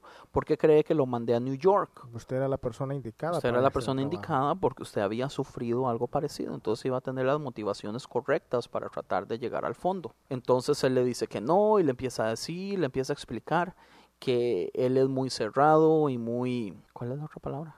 Estricto quiso decir en otras palabras. Si usted es muy cerrado, muy conservador, usted tiene que entender que no todos los homosexuales son malos, usted tiene que entender que la pedofilia es una cosa y la homosexualidad es otra. La pedofilia es búsqueda de placer, la homosexualidad es búsqueda de amor y le dio un Un, discurso, man, muy bueno, serias, sí. muy bueno. Y Lenny le dice, ve, ya usted está haciendo el trabajo, ya me está aconsejando. Lo vacilón es que, pues uno ve, uno ve el cambio de, de, del Papa. O sea, Ve- el Papa, ve- no, sí, uno puede ver la, como, como el- la madurez que va agarrando correcto. en el trayecto de toda la, la- de toda Porque la él sí serie. cambia en ciertas posiciones, puesto que él sabía que Gutiérrez era homosexual, aún así lo quería como su mano derecha.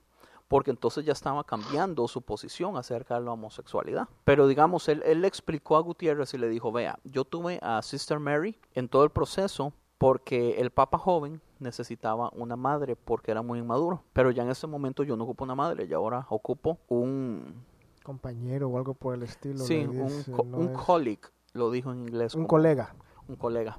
Entonces, por eso es que ahora lo quiero a usted. Entonces, algo que sucede también es que hay un, un padre de Hon- Honduras, no, de de Guatemala, Guatemala. Que les eh, Es ha- cardinal. es un cardinal de Guatemala que le estaba diciendo a Lenny desde hace tiempo de una muchacha que se llama Juana. la Santa Juana, que querían hacerla Santa. santa oficialmente en la iglesia. Entonces Lenny al principio no le daba mucha pelota. Sí, decía, porque "No le sé". contó las historias y le dijo, no, pues una cosa es lo que me cuentas y otra cosa es lo que realmente pasó. Porque era una chava que había muerto a los 18 años. Sí, que había sanado muchos niños, que trabaja, trabajaba en un orfanatorio que era como hospital también, y que había hecho muchos milagros. Entonces ese cardinal a última le dice, ¿por qué no vamos a pasar Navidad en eh, en Guatemala? pueblito. Porque ahí se reúnen todos los niños que fueron sanados por esta muchachita hace muchísimos años, que ahora ya todos son adultos y cuentan las historias de las sanidades. Entonces él acepta. Pero con condición. Le dijo, no cámaras, no quiero periodistas, no quiero a nadie. Sí, que, que fuera privado todo. Y le dice, ok, no hay problema. Así va a ser como usted quiere. El vato queda Entonces- todo emocionado, man. Sí, y entonces al final, el día de la Navidad, está Lenny y Boelo jugando, eh, jugando Villar. Billares. Ah, no, pero te saltaste la parte cuando le dice a, a la hermana Mary que... Ah, sí, es cierto. Si esa parte le dice, hey, men, le dice, santo papa. ¿Es cierto lo que he escuchado por ahí que ya me vas a mandar a la chingada de aquí? Y le dice, oh, sí, es cierto, le dice. ¿Y a dónde me vas a mandar? Y dice a un lugar donde yo sé que te va a gustar, donde siempre has querido estar. Y lo manda a, la, la manda a África. Hacerse porque- cargo de las 250 casas de caridad. Porque eh, a la hermana Mary siempre le ha gustado trabajar con niños huérfanos, entonces iba a hacer eso. Entonces, Y a la hermana Antonia, pues se la chingó, pues, no, pues la había matado ya. ya por eso. Entonces dijo, vas a ocupar el puesto de ella.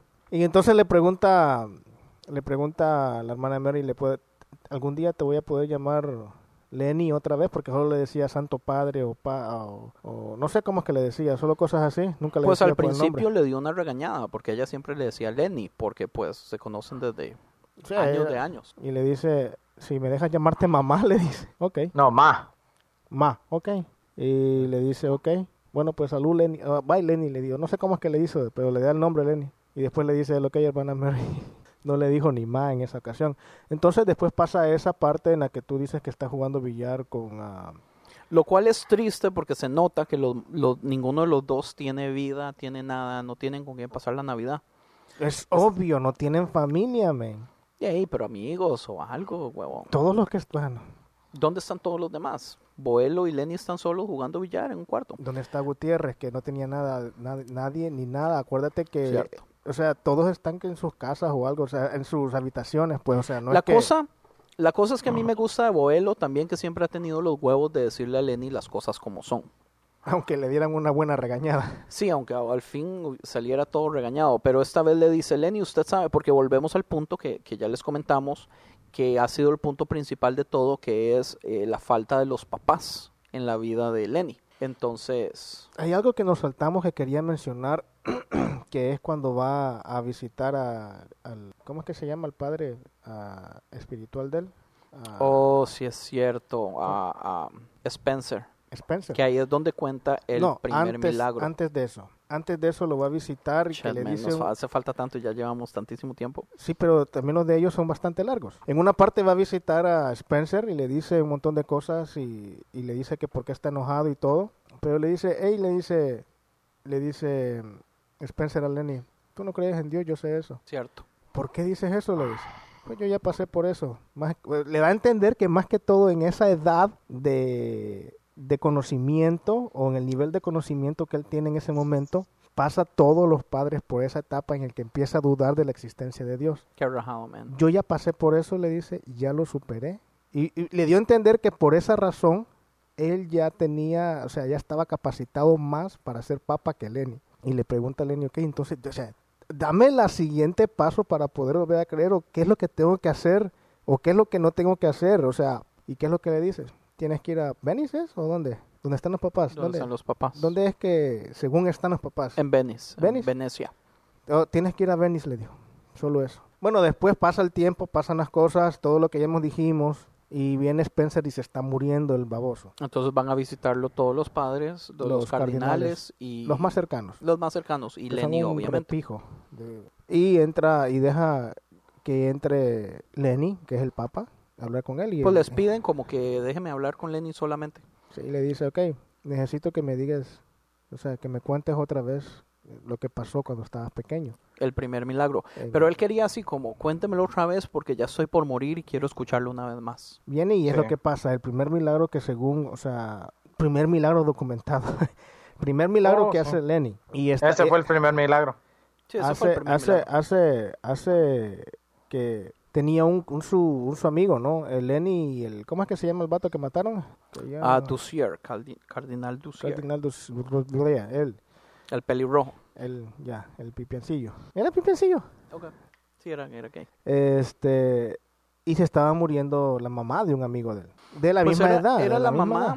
eh, era el, el señor, era el encargado del mantenimiento del orfanatorio y tenía una casita como al lado y tenía un hijo de la edad de ellos, entonces era amigo de los, de los, chiquillos. De los vatos estos. Pero desde el principio que llegó él, siempre está, eh, que llegó al orfanato, la, la, la, la, la mamá de él estaba enferma, muy enferma. Entonces hubo un momento en el que se estaba muriendo. O sea, hay varias escenas en la serie donde se ve que los muchachillos van a la ventana a ver a su amigo cuidando a la mamá y la mamá en cama y enferma y todo eso. Sí, entonces viene y le dice a la hermana Mary, tienes que ir a verlo porque es tu amigo y la mamá se está muriendo, te necesita más ahora. No, que no quiero ir, tienes que ir.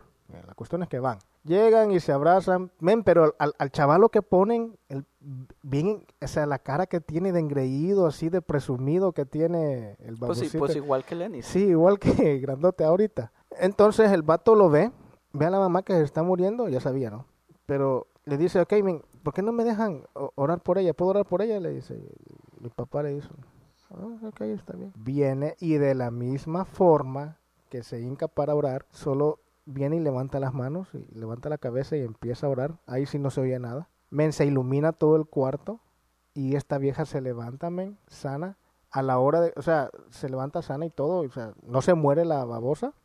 Y en ese momento que estaba contándole la historia, dice, "To- y, y todavía está viva la mamá de... Y ahí estaba presente el, el- el esposo de la muchacha, estaba Sister Mary.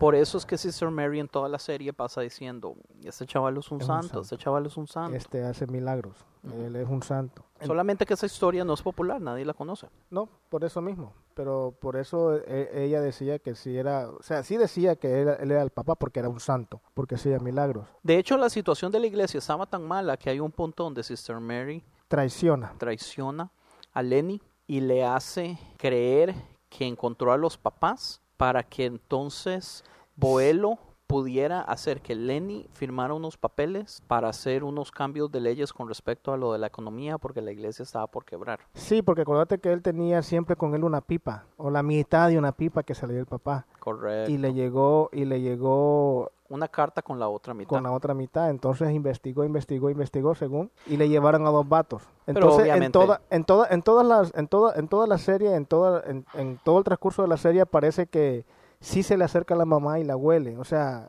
como oliéndola. No sé cómo explicarlo. Pero él también se acordaba cómo se veía hasta cierto punto. se encabronó el baboso porque se les acercó y le dijo, ven, me escoltan a estos dos impostores afuera del Vaticano inmediatamente.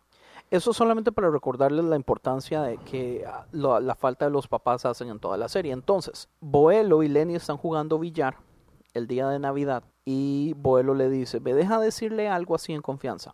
Y Lenny le dice, dígame. Y le dice, ¿usted por qué, por qué cree que sus papás no han salido a la luz desde que usted se hizo papa? Y él dice, honestamente, pues yo tengo muchísimo tiempo de estar haciéndome esa pregunta. Y le dice, yo creo que yo sé la respuesta. Y le dice Lenny, ¿cuál es? Y le dice, usted desde que llegó al papado ha sido un papa extremadamente cerrado y conservador y estricto y sus papás eran unos hippies. Hay grandes posibilidades de que la razón que ellos no hayan salido es porque no estén de acuerdo con las decisiones políticas que usted está tomando con la Iglesia Católica. O sea, que con la facilidad que lo dejaron, esa misma facilidad, si ven en lo que usted se convirtió, no quieren, no quieren verlo. Porque él sabía que estaban en, en Venecia. Entonces, eh, ahí es donde Boelo le recomienda y le dice, vaya a Venecia, vaya búsquelos. O sea, yo pienso que eso es lo único que a usted le hace falta. Lo mismo que le dijo... Lo mismo que le dijo Spencer, su Spencer. padre espiritual. Entonces el man cancela el viaje a Guatemala para ir a... Ya estaba listo hasta el avión, men, para irse. Eso fue la noche antes de Navidad, la noche antes de irse, Correcto. que hablaron eso. Entonces lo- él se va a Venecia y hace su primera aparición en público en Venecia para tratar de encontrar a, los... Primera aparición en público en la que él se en deja la que ver. se ve, se deja ver, correcto. Pero antes de eso pasan a comer a un como su un como café o un desayuno, no sé qué, con Gutiérrez. y Gutiérrez le compra un telescopio chiquitico, De como, como diciéndole, sí, como diciéndole, con esto trate de buscar a sus papás. No le dijo eso, pero le dijo, mira, encontré esto. Se me hizo estúpido. Pero pensé en usted cuando lo vio. Pero Ajá. pensé en usted, ajá. No sé si...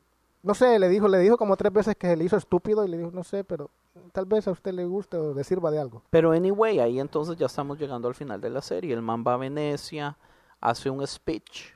Muy bueno. y muy interesante. Habla de la vieja esta, de la chava Habla esta. de la, de la Juana. Pero también muy largo, muy, o sea, tonto, porque digamos, explica que los niños le preguntan que quiénes son, o sea, que si somos hombre o mujer, si somos libres o esclavos. Pero el man dice- Cuando muramos, les dijo eso. Dijo eso, cuando muramos, ¿qué? Anyway, es larguísimo y entonces empiezan a dar escenas de, de todas las personas Ajá, importantes. Tenía en que, tenía que ser largo porque tenía que pasar eso.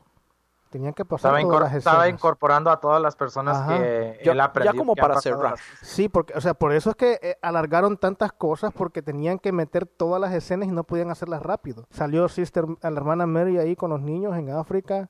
Salió Esther en la playa. Salió la novia.